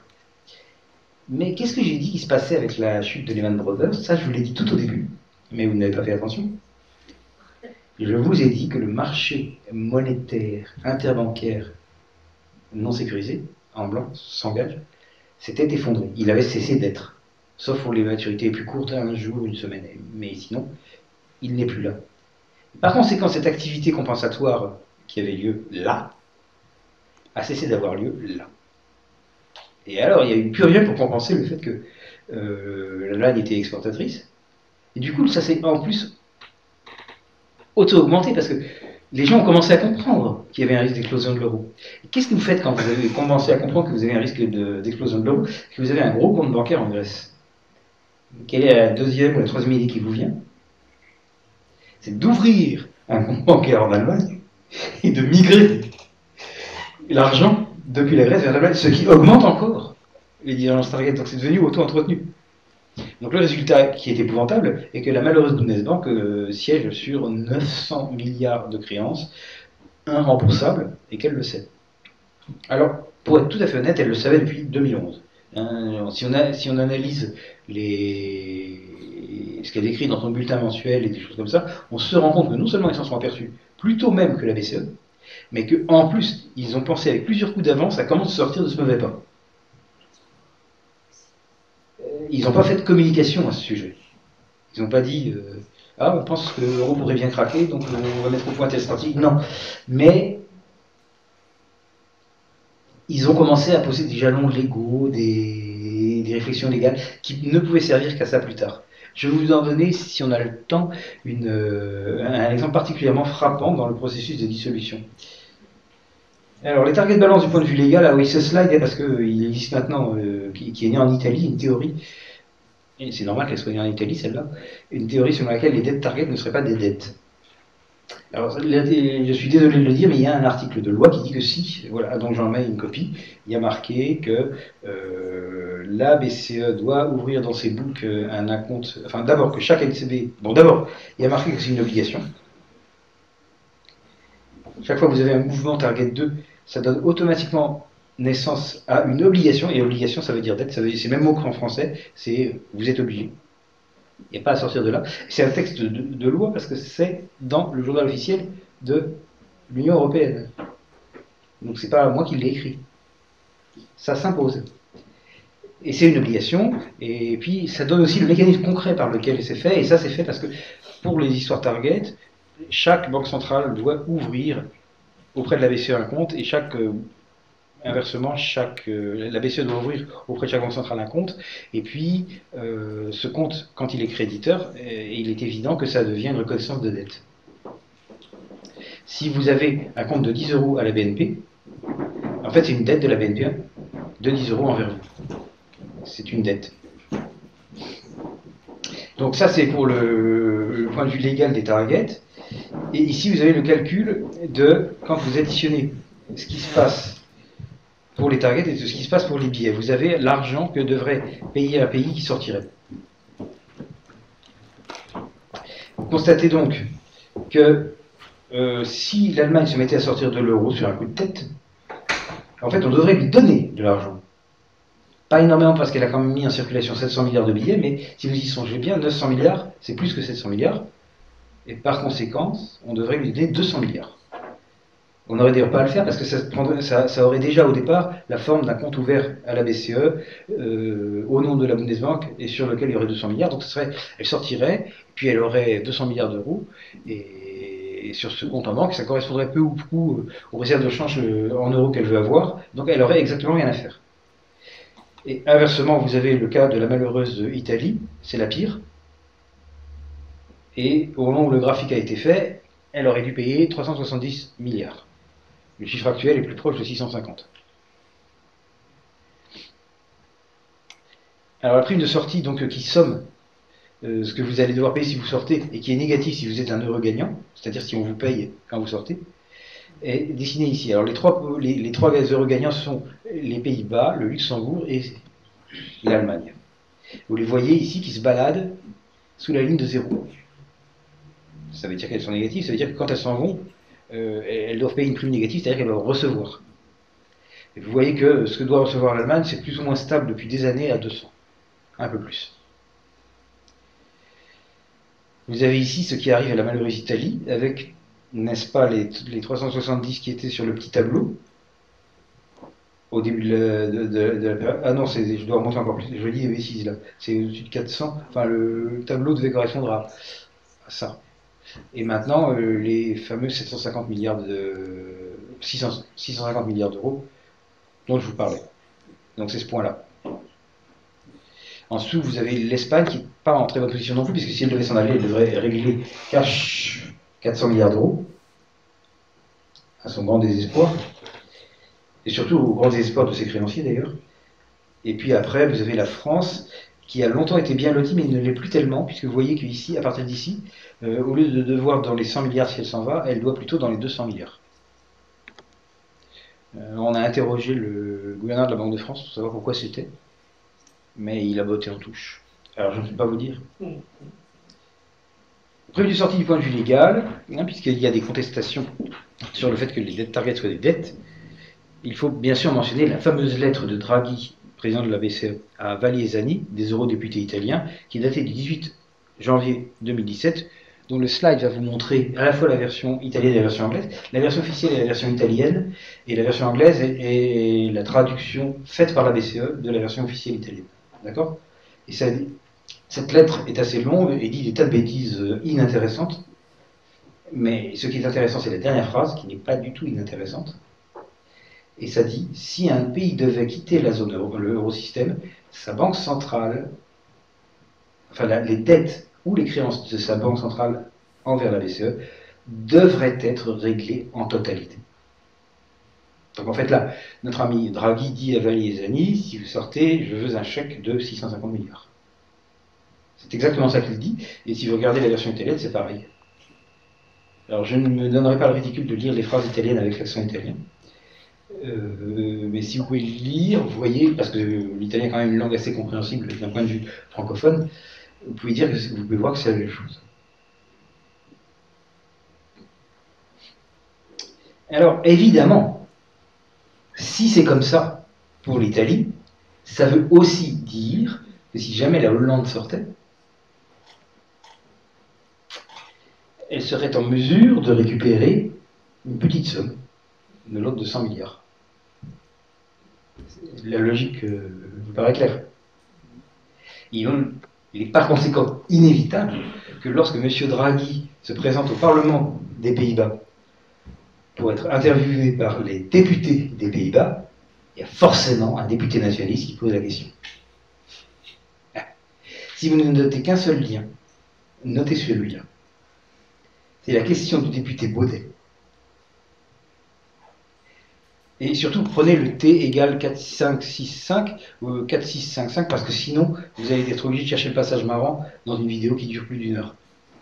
Donc il est important de, tout noter. Et si vous notez tout, vous allez voir le modèle qui pose la question à, Draghi et Draghi qui répond.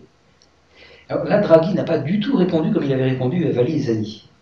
Vali et Zani, c'était ses compatriotes, il leur a fait une belle lettre dans laquelle il a lâché cette information explosive que oui, il fallait payer. C'est la première fois que la BCE le mentionnait. Et c'est resté la seule fois, logiquement. Par contre, quand euh, il a répondu à Baudet, député hollandais, là, il a complètement voté en touche. C'est-à-dire que Baudet s'est amené comme une fleur, et puis il a dit, voilà, voilà, euh, bon, mais alors nous, du coup, si on s'en va, euh, il faut nous donner 100 milliards, c'est bien ça. Bon, vous ne croyez pas, mais vous avez qu'à noter le lien, et vous verrez. L'interview est en anglais en plus. Ils ont eu la gentillesse de ne pas euh, coiffer euh, Draghi avec des casques, un casque d'écouteurs et de lui parler en hollandais. Ce que l'autre aurait bien mérité, à mon avis, mais non, ils, lui ont parlé en anglais. Donc vous pouvez très facilement. Ah non, j'oublie que vous parlez tous le hollandais ici. Bon. Enfin, quoi qu'il en soit, c'est en anglais. c'est en anglais, et si vous notez ce lien, vous verrez cette conversation très intéressante. Où Baudet dit, alors donc, euh, puisque vous avez écrit ça aux Italiens, ça veut bien dire que si c'est notre pays qui s'en va, alors vous nous donnez 100 milliards. Baudet dit ça. Vous voyez la tête de Draghi quand il répond. Là, il répond. Et il n'est pas content. Donc, ce qu'il a fait comme réponse, c'est de botter en touche et de dire Je refuse de discuter d'une chose qui ne peut pas arriver. Vous observerez que ce n'est pas pareil que ce qu'il a répondu à Zani et, Bali. J'invente pas, je vous montre. Tout ça est vérifiable. En plus, c'est rigolo à vérifier. Baudet a été comme ça euh, chassé de la, conversation. je pense qu'il était content de son petit effet, malgré tout. Et puis euh, Draghi euh, a, pu parler d'autre chose que de la question qui fâche. Mais il n'a pas dit non, c'est pas vrai, vous pouvez pas récupérer d'argent, il y, a une incompréhension. Non, non, non, parce qu'il avait dit l'inverse aux Italiens. Et il ne pouvait plus. Bon, alors je vous confirme, puisque je suis un ancien membre de, la BCE, que ce qu'a dit Draghi quand il a répondu aux Italiens est vrai.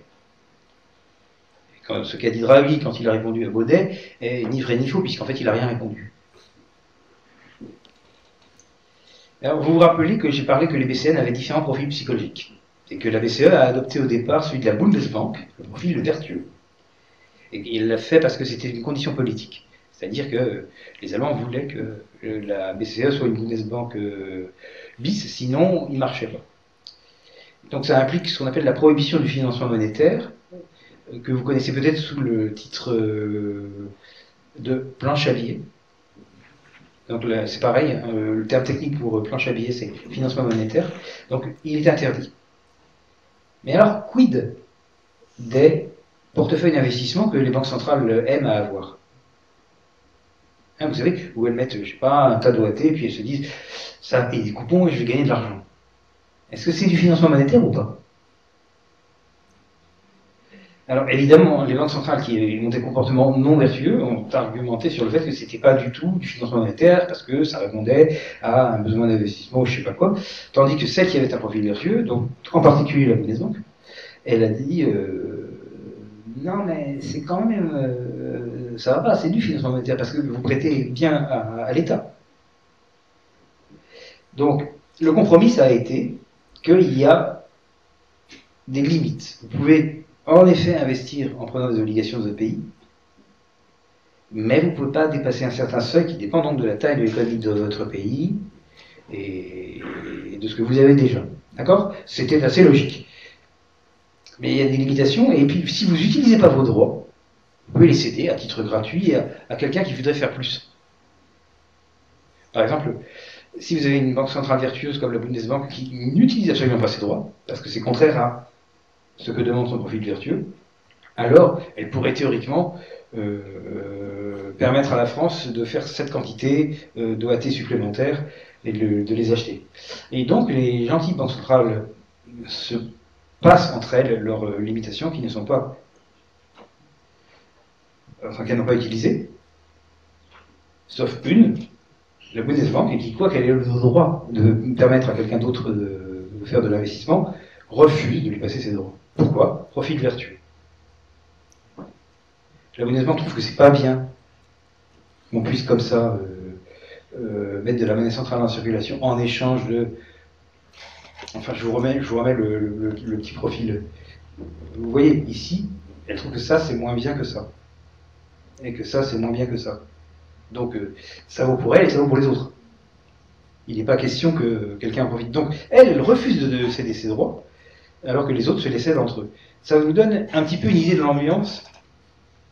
Alors, l'ambiance se, sentait plus particulièrement à la, à parce qu'à la BCE, on avait des téléconférences et parfois des conférences physiques. Donc euh, nos collègues des banques centrales nationales venaient nous voir ou plus généralement parlaient derrière un micro et puis on discutait euh, chacun de, son de spécialité, il faut faire ci, il faut pas faire ça, etc. etc.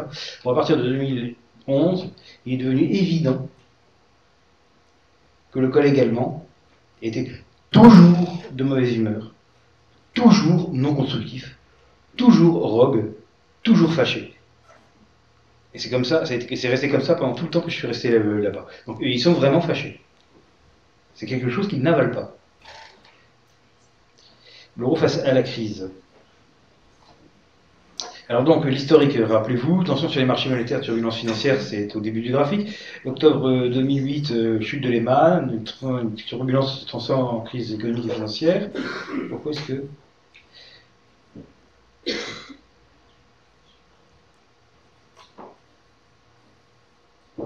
mince J'ai dû me planter dans l'ordre des, slides. Ce qui vient après, c'est le après les, les, portefeuilles d'investissement, c'est ça. Bon, donc, qu'est-ce qu'on peut faire pour, euh, pour résumer ce chapitre? On peut dire la chose suivante. L'euro est un faisceau de monnaie homonyme qui porte le même nom. C'est pas une monnaie. C'est N plus 2 monnaies qui s'appellent toutes euros. Et elles sont liées par un PEG. C'est-à-dire qu'un euro d'une sorte vaut exactement un euro de l'autre sorte. Mais parce qu'il y a un PEG. Il faut l'entretenir, le PEG. Il n'est pas là par, l'opération du Saint-Esprit. Il est là parce qu'il y a des obligations entre banques centrales et qu'elles les remplissent.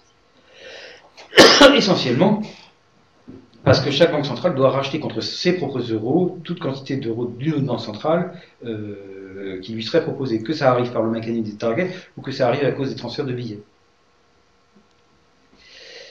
Et donc les mécanismes qui font fonctionner le, PEG sont différents selon qu'il lie les N plus 2, enfin les billets par rapport au N plus une autre, ou les N plus une euh, espèces entre elles. Dans le premier cas, excusez-moi,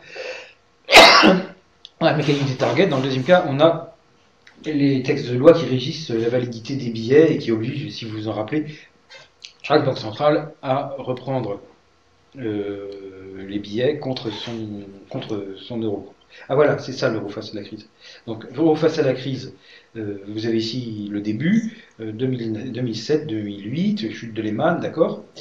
Là, je mentionne ce que j'ai déjà dit, qui est que 30 euh, décembre 2008, le marché monétaire interbancaire des prêts en blanc décède, ce qui fait un système, un risque létal, ah, il y a une faute d'orthographe, pour euh, le système bancaire mondial. Pourquoi? Parce que normalement, qu'est-ce qu'elles faisaient les banques? Ben, en fin de journée, elle regardait s'ils étaient un peu en positif ou un peu en négatif. Puis celle qui était un peu en négatif empruntait celle qui était un peu en positif, d'accord À partir du moment où le marché par lequel elles font ça n'existe plus, ben, en gros, ce qui va se passer, c'est que le premier jour, la moitié des banques vont être faillies. Deuxième jour, la moitié des banques restantes vont être faillies. Troisième jour, la moitié des banques encore restantes vont être faillies. Donc la, la mort du marché monétaire interbancaire était quand même un truc embêtant. C'est ça qui a fait réagir les banques centrales qui ont vu ce qui allait arriver. Je crois que l'historique de la décision, c'est que c'est les Américains qui ont décidé et que les autres ont suivi. Mais c'était une bonne décision, je ne vais pas les critiquer. La seule chose qu'il y avait à faire, c'était à donner un accès immense, gigantesque et inconditionnel à l'argent des banques, enfin aux banques commerciales, à l'argent des banques centrales. Pourquoi? Parce qu'elles ne pouvaient pas euh, faire leur comptabilité de fin de journée, quoi. Si jamais elles restaient un petit peu en négatif, ben, c'était la faillite. Parce qu'il n'y a plus de marché monétaire où elle se serait normalement adressée pour. Euh, alors ça, évidemment, ça aurait été problématique. Donc ce qu'on a fait, c'est qu'on a fait que les banques centrales ont largement ouvert euh, l'accès à la monnaie centrale, et c'est ainsi que les banques ne sont pas mortes. Alors je précise que mon opinion personnelle est que c'était la chose à faire, et que, compte tenu de la vitesse à laquelle il fallait intervenir, c'était la seule solution imaginable. Mais on lui a donné un caractère temporaire on est quand même obligé de constater que 11 ans après, le truc temporaire est toujours là. Donc ça n'est plus temporaire. C'est-à-dire quand même qu'il y a un petit problème. Comme le marché euh, monétaire interbancaire des prêts en blanc n'a jamais ressuscité d'entre les morts, et qu'il est toujours mort, eh ben on a toujours que les banques euh, centrales offrent une ligne de survie aux banques commerciales. Alors, pour la BCE, c'est un, peu technique, je ne sais pas si ça va vous amuser. Euh, l'aspect essentiel a été le passage du variable rate tender au fixed rate full allotment. Donc, ce qui se passait, c'est qu'avant, la BCE disait il y a telle enveloppe, je mettrai aujourd'hui en, circulation euh, tel montant de monnaie centrale et pas un euro de plus. Et maintenant, jetez-vous dessus, faites une enchère, ceux qui auront offert le plus auront, plus, plus.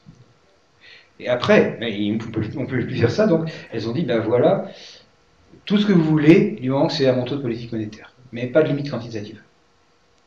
Vous voyez que c'est plus cool. Ou moins restrictif. De quelque façon que vous vouliez l'appeler. Mais c'était obligé. C'était ça où la mort de l'économie capitaliste. Donc maintenant, ce sont les banques qui choisissent combien elles empruntent. Et évidemment, ça leur permet d'arbitrer le système de manière, d'une manière qui n'avait pas été prévue. C'est pour ça que le système n'était pas comme ça au début. Par exemple, vous savez que le traité, de, euh, enfin, le traité en vigueur a un article 123 qui interdit le financement monétaire, c'est-à-dire que la Banque centrale ne peut pas prêter à l'État. Mais la Banque centrale, ce qu'elle peut faire, à partir du moment où il y a le fixe de rate ou la avant elle ne pouvait pas, mais maintenant elle peut. Non, pas, pas la Banque centrale, l'État. L'État qui veut de l'argent. Qu'est-ce qu'il va faire? Eh bien, il va émettre des obligations qu'il va vendre à ses propres banques. Par exemple, l'État grec peut vendre des obligations grecques à des banques grecques. Comme ce sont des obligations d'État, elles sont acceptables comme collatéral, comme gage. Je vous ai dit que les banques empruntaient, mais devaient laisser un gage. Mais évidemment, les obligations d'État, ça fait partie des gages acceptables. Donc ensuite, les trois banques grecques, elles vont, se, elles vont aller à la banque de Grèce et elles vont dire voilà, on voudrait emprunter telle somme, on laisse ça en collatéral. Et elles refilent derrière l'argent à l'État grec. Et tout le monde s'y retrouve, sauf que l'eurosystème, il s'est fait un petit peu contourner quand même. Donc le fixed rate full allotment, euh, ok, il est nécessaire, mais il a des inconvénients imprévus. Et évidemment, tout le monde a fait euh, ça ou une variante de ça. Il y a même eu le cas extraordinaire de trois banques scandinaves qui se sont émis des obligations, qui ont émis des obligations d'elles, se les sont données entre elles en triangle, de manière à ce que ça fasse pareil, que, chacun euh, reçoive ce, qu'il laissait aux autres, et nanti de ces obligations qu'elles avaient faites à elles trois, mais qu'elles ne détenaient pas elles-mêmes, chacun détenait celles des deux autres, elles sont venues voir la Banque centrale du pays scandinave qui était dans l'euro en question, que je ne nommerai pas, mais qui est facile à deviner parce qu'il y a un seul pays scandinave qui est dans l'euro. Et elles ont dit, ben voilà, on emprunte en nantissant avec ça. Elles ont trouvé une planche à billets. Donc le fixé de rate full est peut-être nécessaire, mais il est assez dangereux. Alors à part ça, il y a eu une extension des maturités. Donc je vous ai dit dans le courant de la conférence la chose suivante, c'est euh, typiquement la BCE, elle va prêter à une semaine. Ben là, elle s'est mise à prêter à un mois, puis un an, puis trois ans, puis cinq ans. Si vous vous rappelez le profil, les, préférences gouvernées par les différents profils psychologiques, le profil vertueux, qui est où? Qui est par là? Hmm, Ah non, il n'est plus là.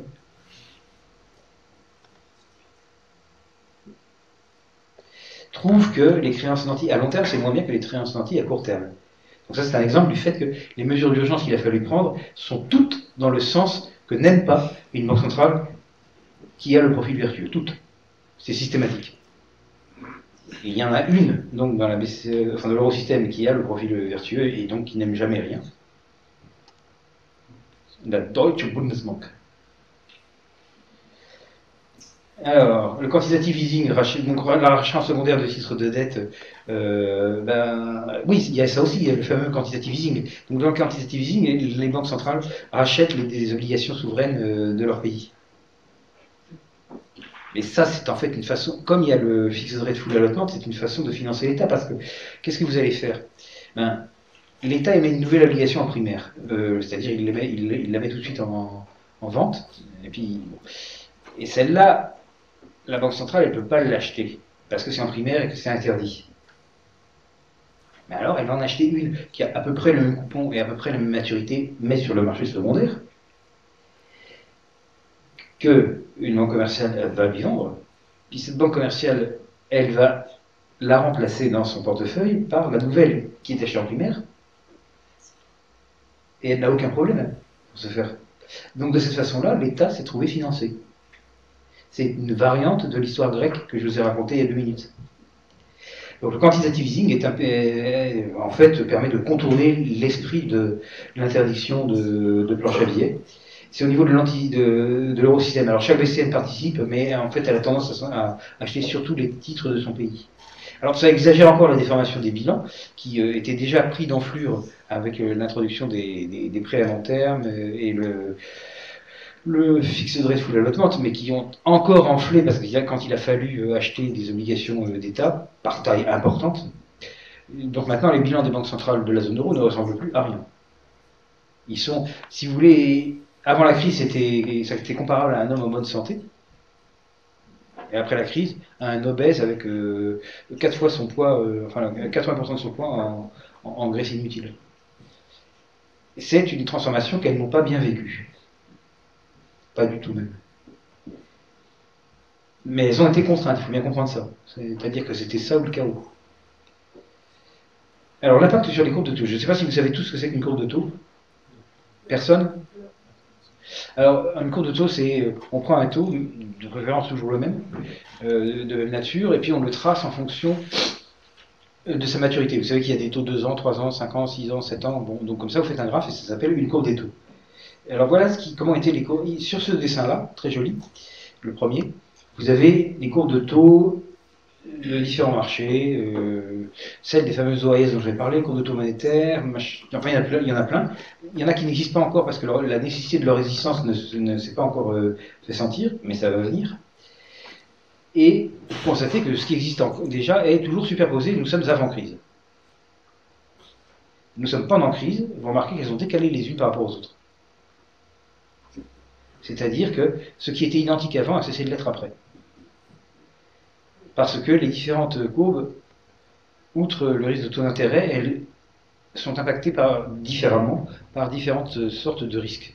Le risque de crédit, le risque de liquidité et, nous le verrons, le risque de redénomination. Quels sont ces risques? Le risque de crédit, c'est le risque que vous prêtez de l'argent à quelqu'un qui fasse défaut et ne vous le rend pas. Donc ça, c'est un risque. Pour vous couvrir contre ce risque, vous demandez une petite prime. C'est-à-dire que vous lieu prêter à 3, vous allez prêter à 3,50. Ça, c'est le risque de crédit, qui décale les courbes vers le haut. Le risque de liquidité, qui est devenu pertinent seulement à partir de la crise, parce qu'avant euh, c'était théorique, c'est le risque que vous ayez prêté de l'argent, puis qu'à un moment, alors que le prêt n'est pas à échéance, vous ayez besoin de cet argent, mais que vous ne l'ayez plus. Ça se comprend aussi assez bien. À partir du moment où euh, le marché entre les banques n'est plus fluide, ça peut vous arriver de dire Ah ben merde, j'aurais pas dû prêter à euh, la Barclays Bank parce que maintenant, si j'avais gardé cet argent, j'aurais pu me sauver la vie alors que là je peux plus. Donc ça, c'est le risque de funding liquidity.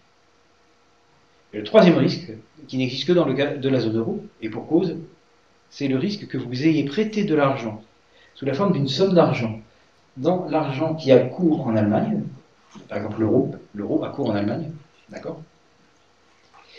Et qu'on vous rembourse plus tard sous la forme de vilaines pesetas qui n'ont pas cours en Allemagne. Parce que l'Espagne serait sortie avant remboursement. Ça, ça s'appelle le risque de redénomination.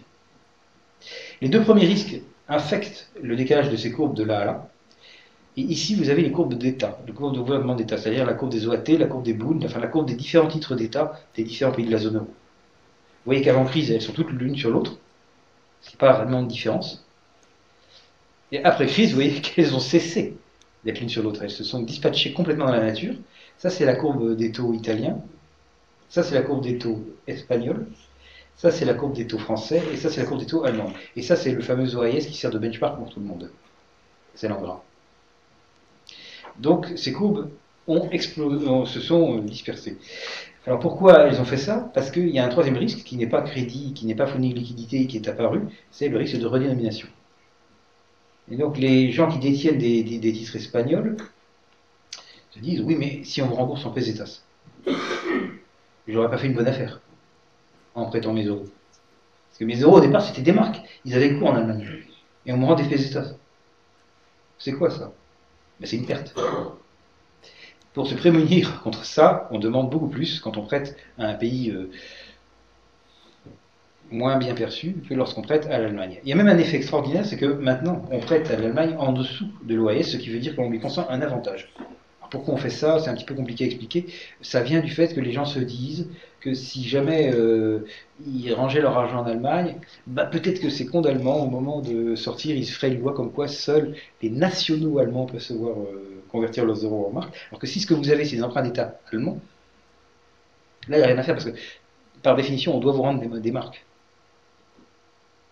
Et donc, c'est une couverture supplémentaire contre le, risque. C'est pourquoi il est préférable d'avoir euh, des, titres d'État allemands que du cash allemand. Légèrement préférable. C'est pas énorme non plus, mais c'est légèrement préférable. Et c'est pourquoi les Allemands empruntent encore en dessous du taux OAS. Sur cette partie qui va jusqu'à 10 ans. Alors on considère les spreads des deux machins. Il est raisonnable de penser que ces spreads sont influencés par le risque de, redénomination. C'était en tout cas le discours de Draghi. Draghi a commis deux erreurs de communication énormes. Ce qui n'est pas énorme, enfin ce qui n'est, sur 8 ans, c'est pas si mal. Ces deux erreurs sont d'avoir parlé des spreads en disant qu'elles pouvaient être influencées par le risque de redénomination et d'avoir dit à ces deux europarlementaires italiens que oui, effectivement, il fallait payer quand on sortait. Dans le deuxième cas, il a mentionné l'éventualité concrète taboue où un pays sortirait de l'euro, alors que la communication de la BCE évite toujours, toujours, sauf à cette exception d'en parler. Et dans ce cas-là, dans le discours de Draghi de juin 2012, ce qu'il a fait, c'est qu'il a admis que le risque de redénomination existait. Et que donc, il y avait une perception de marché de la possibilité de sortie d'un pays de la zone euro. Alors parfois, je me, berce d'espoir en me disant que, c'est grâce à moi qu'il a fait ça. Pour, la raison suivante, c'est que trois jours avant, j'ai passé une note à un de mes copains qui se trouvait être son, son secrétaire ou son conseiller, enfin quelqu'un qui lui avait facilement accès, dans laquelle je faisais la distinction entre les trois risques, qui n'étaient pas encore une idée très courante. Risque de liquidité, risque de crédit risque de redénomination.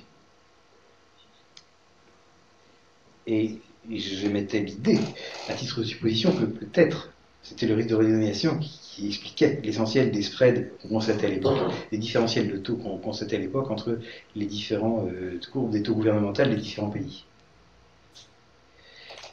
Et trois jours après, ben, ma il a repris cette idée dans le discours qu'il a tenu à Londres euh, je crois que c'était fin juin 2012, ou peut-être en juillet 2012, enfin par là. Mais ça, c'était une erreur. Il ne fallait pas en parler, il ne fallait jamais dire que c'était possible. Il ne fallait jamais dire qu'il était possible que le marché anticipe qu'un pays sorte de l'euro. Normalement, la position de la BCE, c'est ça ne peut pas arriver. L'euro est irrévocable. Et ça n'arrivera jamais. Évidemment, c'est une position un peu théologique, mais jusqu'à présent, ils s'en étaient, jusqu'à ce moment-là, ils n'en allaient jamais, jamais, jamais dévier. Et là, tragique erreur.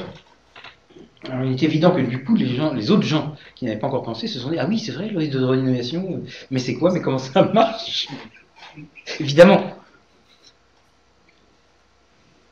Alors, j'ai fait une petite expérience économétrique assez amusante. je ne sais pas si elle est expliquée là. Non? Ah oui, bah, c'est là qu'elle est expliquée. Voilà. Euh, je ne sais pas si vous savez ce que c'est qu'une analyse en composante principale. Vous êtes étudiant en quoi, en fin de compte? Personne n'est étudiant? Mais vous étudiez quoi? Marketing. Hein? Marketing. Ah.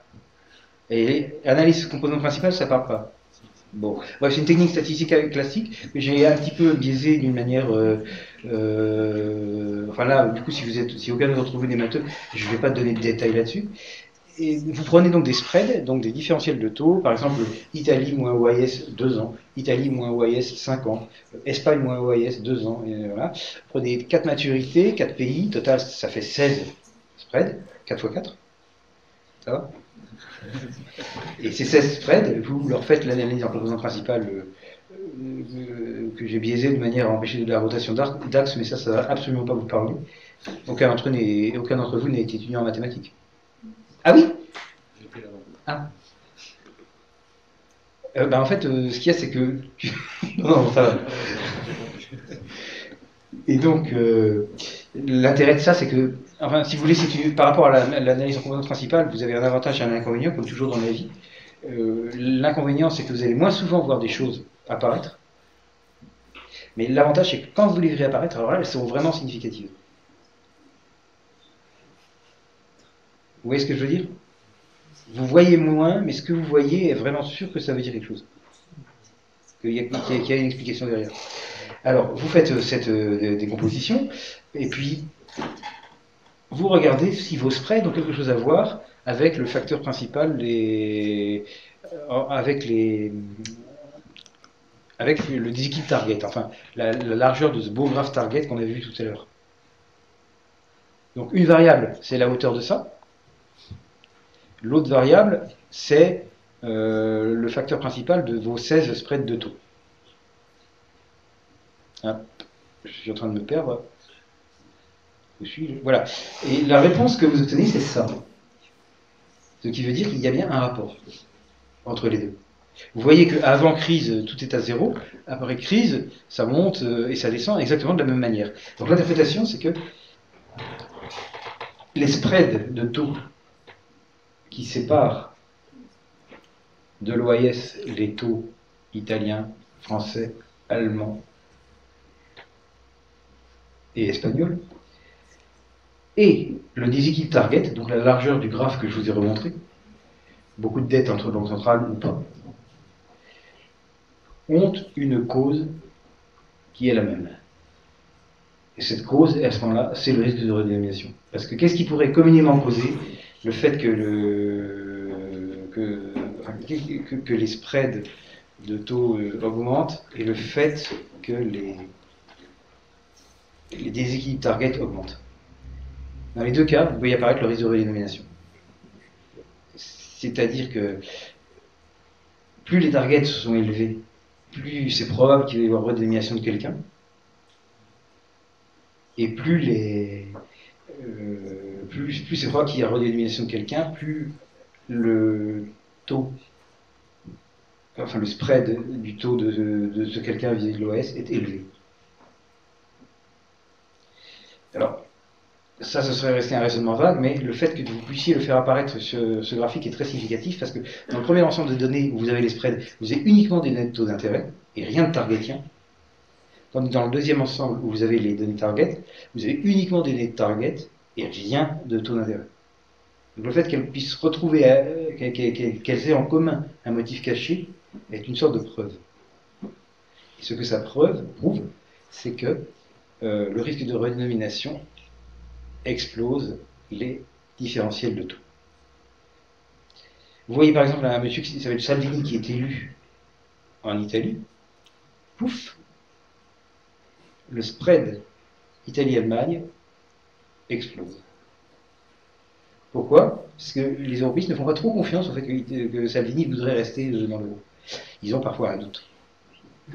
Et ce doute les rend prudents vis-à-vis de la détention de titres d'État italiens.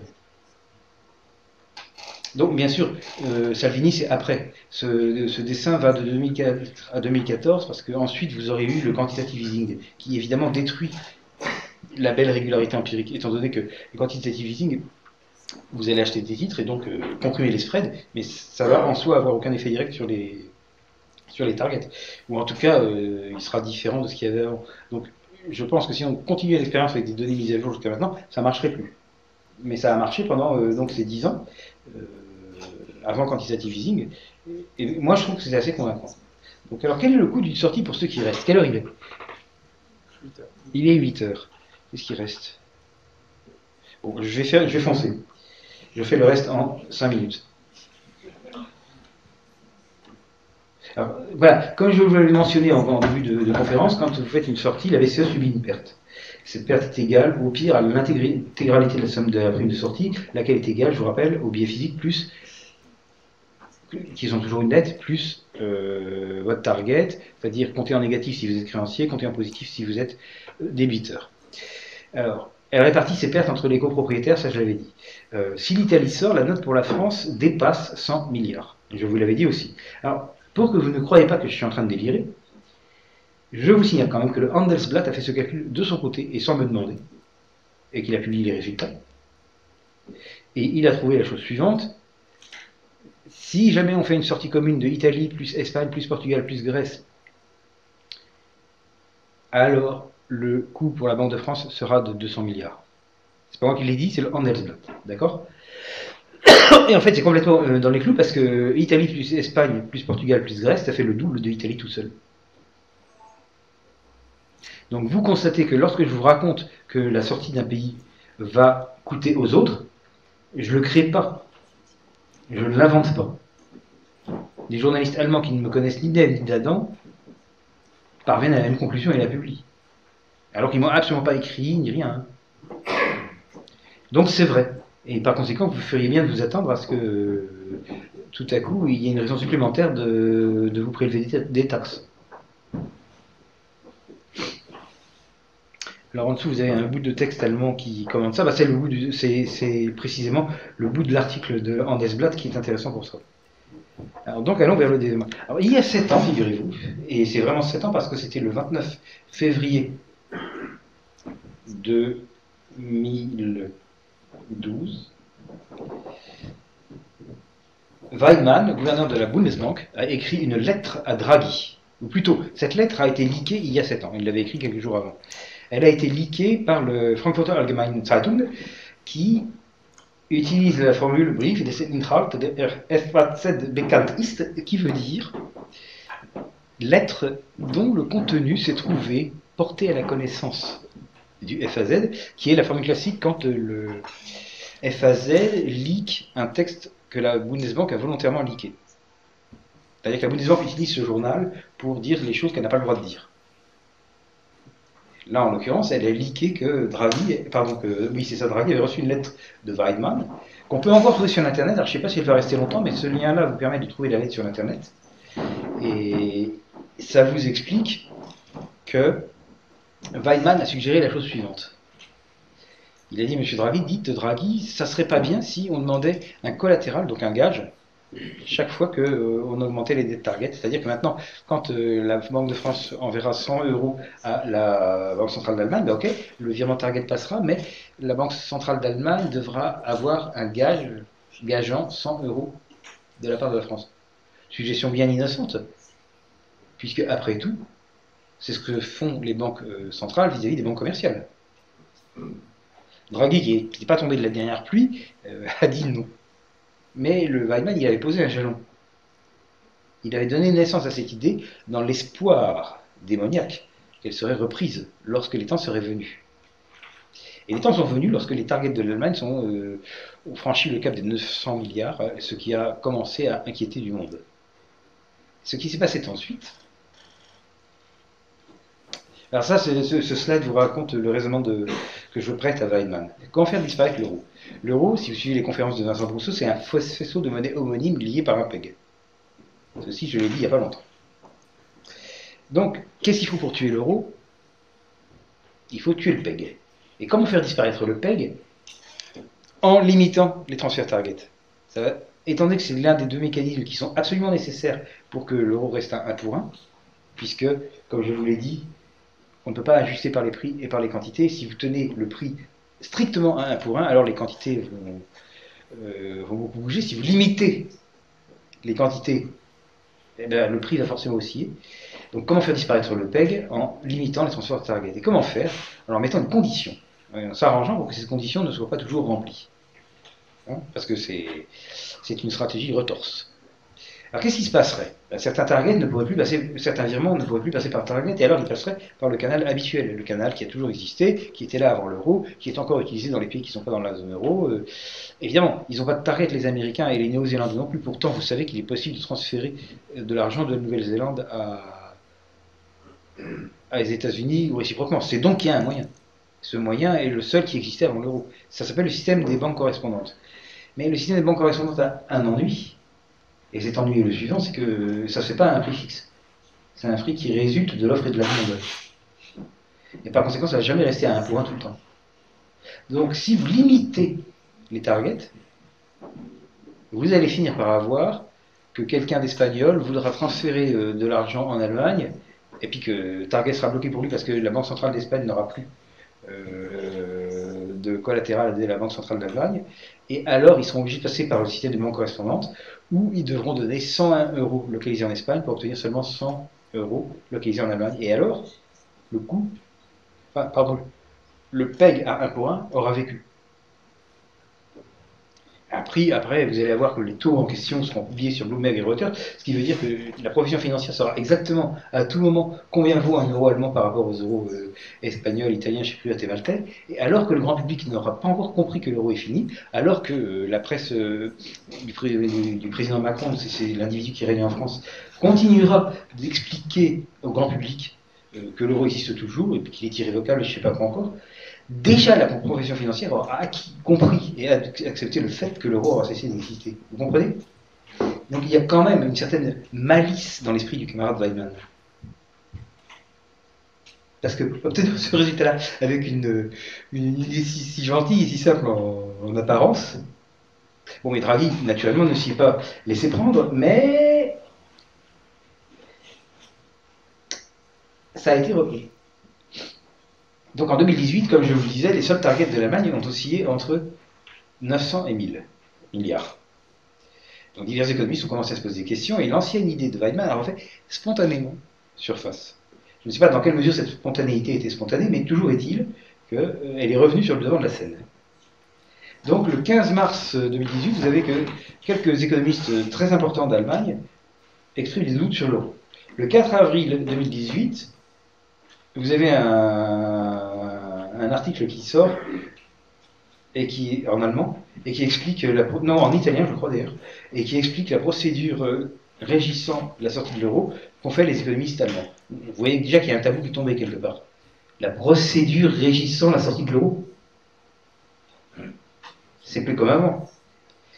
Le 21 mai 2018, vous avez un appel de pas moins de 154 professeurs d'économie et des bons, pas, euh, qui en Allemagne signent un appel, dont je vais vous parler avec gourmandise, le 26 juin 2018, c'est le Conseil économique de la CDU. La CDU, je vous rappelle, c'est le parti qui est au pouvoir en Allemagne.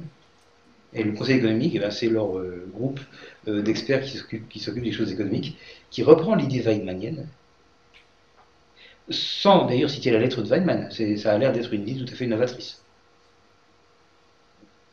Et le 29 juin, il y a quelqu'un d'autre qui écrit qu'il faudrait fournir des garanties pour les paiements, ce qui est donc littéralement l'idée de Weidmann la vicieuseté de l'idée, c'est que si vous exigez que vous fournissiez des garanties pour les paiements, en fait, ce que vous espérez secrètement, c'est qu'à un moment, il y en a un qui ne va pas pouvoir fournir des garanties. C'est ça. Et alors vous direz, ah non, ce transfert target ne peut pas passer. Vous comprenez le piège C'est bon. Alors donc, les top économes qui euh, émettent des doutes sur l'euro sont annoncés par un article de Die Welt. Euh, et c'est un article qui relate la tenue d'une récente, enfin à l'époque pour le 15 mars, euh, conférence à Berlin, réunissant plusieurs économistes allemands de grand renom sur un sujet à l'époque explosif. L'euro peut-il vraiment survivre? Sinon, que va-t-il se passer hein? C'est quand même une question brisante. Le 4 avril, dans Business Insider, vous avez l'économiste italien euh, Marcello Minenna qui commente la procédure régissant la sortie de l'euro qui a été proposée par les économistes du slide précédent. Il dit la chose suivante. Il le dit en italien, mais je vous ai traduit. Pour ce que l'on comprend du matériel disponible, l'activation de la clause de sortie se ferait sur une base volontaire, mais serait fortement procéduralisée quant aux étapes et aux modalités de négociation. Un point clé semble être que le règlement des soldes Target 2 ne serait peut-être pas à faire dans l'immédiat, mais serait consécutif à une négociation laborieuse, hein, pour quelqu'un qui serait sorti. Ça, c'est normal qu'un Italien euh, souligne ça, parce que pour lui, c'est important que le règlement euh, de, la, de la dette de la Banque centrale italienne soit soumis à une négociation laborieuse qui dure longtemps. On comprend. Il n'est quand même pas tout à fait antipatriotique. Sur le modèle de celles qui, a eu, qui ont eu lieu pour le Brexit. Ensuite, vous avez le 21 mai 2018, donc le FAV, euh, qui publie, les mains dans les poches, un article de signé par 154 des meilleurs économistes de pays qui est votre voisin, sur la frontière Est. Dans cet appel, on note Die Target Salden sind regelmäßig zu begleichen, ce qui veut dire. Vous ne parlez, pas l'allemand, Du tout. Ça veut dire les soldes doivent être repayés sur une base régulière. Ce qui revient en fait à, ce qui revient en fait à, demander leur nantissement, parce qu'avec quoi ils vont payer Il y a un problème. Donc c'est l'ancienne idée de Radvavian qui ressort. Et puis on note aussi, ça je trouve que c'est savoureux et ça vaut la peine d'être noté, que parmi les 154 signataires, les meilleurs économistes allemands, il y a un type qui s'appelle Jürgen Stark. Et ce Jürgen Stark, c'est un ancien économiste en chef de la BCE. Un ancien économiste en chef de la BCE. qui signe une idée qui est en fait destinée à détruire l'euro. Donc ce Stark avait été mon N plus 5, c'est-à-dire le chef du chef du chef du chef de mon chef. Il était très au-dessus de moi. Je l'avais quand même vu une ou deux fois. C'est vrai qu'il n'avait pas l'air commode. J'avais même lu par-dessus son bureau euh, une lettre qu'il avait écrite à Draghi. Le ton n'était pas commode non plus. C'est dans l'anglais. Pas du tout commode. Enfin. Et puis un de mes amis était euh, très lié avec euh, ce Stark. Et je savais ce qu'il pensait, qu'il n'était pas spécifiquement europhile. Je ne sais pas si vous imaginez que l'économiste en chef de la BCE devient le complice d'une tentative d'attentat contre l'euro que je viens de vous démontrer. Vous le saviez ça? Avouez que vous avez appris quelque chose. Donc, euh, c'est l'un des 154 signataires du euh, de, cet appel euh, de 154 économistes qui n'a curieusement pas été hyper commenté sur TF1 et BFM TV. C'est dommage parce que c'était un sujet intéressant. Mais je pense que la majorité du public belge et français ignore totalement que 154 économistes allemands et des meilleurs ont signé un appel qui comportait des idées aussi hétérodoxes et aussi pernicieuses du point de vue de l'euro. Enfin, c'est le Conseil économique de la CDU. Euh, la CDU, c'est pas l'AFD, c'est pas un petit parti, c'est quand même le parti qui règne. Depuis combien de temps, je sais pas. Enfin, il me semble que Merkel m'en a toujours vu, c'est probablement pas vrai, mais, mais elle est là depuis longtemps. Donc la CDU règne. Et, cette CDU a un conseil économique. Et ces conseils économiques se mettent à écrire des choses que vous voyez là, et vous les retrouverez sur son site. Wirtschaftsrat, ça s'appelle en allemand, conseil économique. Ils écrivent des choses comme en outre, il est urgent de limiter ou de disposer d'un lentissement sur les soldes target en hausse. Je n'invente pas. Il écrit ça. Alors que, je vous ai expliqué, que faire ça était exactement le moyen de casser le PEG. Et que casser le PEG était exactement le moyen de casser l'euro. Et enfin, vous avez un petit économiste de Natixis euh, qui va dire que une autre augmentation significative des targets pourrait accroître la pression politique pour apporter des modifications au système target de là. Oui, en effet. Et puis, euh, par exemple, un exemple comme ça au hasard, pris par plein d'autres exemples, en fournissant des garanties pour les paiements. Donc, c'est fini, mais vous devez comprendre que la fin de l'euro est en marche. C'est pas juste moi qui rêve quand j'ai dit c'est fini, je ne voulais pas dire la conférence. Ce qui est fini, c'est l'euro qui est fini. Il va disparaître de votre vie quotidienne assez vite, et ça sera du fait de la volonté des Allemands qui n'apprécient pas euh, de cette fait, euh, comment dire ça poliment, de cette fait coller des sommes aussi considérables sous la forme de créances qu'on ne veut pas recouvrir. qui n'apprécie pas non plus que le profil vertueux ait été abandonné. Enfin bref, cette idée ne leur plaisait pas au départ, elle ne leur plaît plus du tout maintenant, et vous voyez que Weidmann s'y pris quand même assez à l'avance. Hein, puisque nous parlons d'une lettre euh, d'aspect très innocent qui a été écrite il y a sept ans. Alors évidemment, entre le moment où il l'a écrit il y a sept ans et l'année 2018 où il y a eu euh, cette explosion de mauvaise volonté envers l'euro, il s'est passé des choses. Moi, j'ai écrit des lettres, des, textes entre les deux, qui disaient que ça allait se produire parce que euh, Weidmann avait posé des jalons. C'était pas juste une idée en l'air. Il avait posé des jalons dans un but précis et dans une intention précise. Si vous cherchez euh, donc sur mon nom sur le site de mon parti, vous trouverez euh, bien cinq articles chronologiquement ordonnés où je raconte cette histoire en la sourçant et puis plus en détail c'était donc prévisible. Il est bien possible que j'étais le seul à le prévoir. Maintenant, c'est connu. Donc, souci pour vous raconter que, indépendamment de mes opinions politiques, que vous connaissez tous parce qu'on euh, vous les a dit au début, indépendamment de mes opinions politiques, mon avis d'expert, c'est que l'euro est terminé. Qu'il est terminé par la volonté de l'Allemagne et que l'Allemagne a raison. Et je décris même le processus par lequel ça va s'arrêter. voyez que c'est un petit peu différent que de dire Salvini va sortir de l'euro. Tout le monde comprend que la sortie d'un pays de la tête de l'Italie mm, rendrait très difficile la survie de la monnaie unique. Et en général, quand on pense fin de la monnaie unique, on pense à un très gros pays qui va sortir de, l'Italie. Mais on pense à un Salvini, on ne pense pas aux, Allemands. Les Allemands, ils vont pas du tout euh, sortir de l'euro, non. C'est pas ça qu'il faut. Ils vont aller au centre de la définition de l'euro, isoler ce qui constitue la nature de l'euro, regarder quel élément doit être détruit pour que l'euro cesse d'être, et le détruire d'une manière indirecte en proposant un truc innocent. Et ils vont réussir.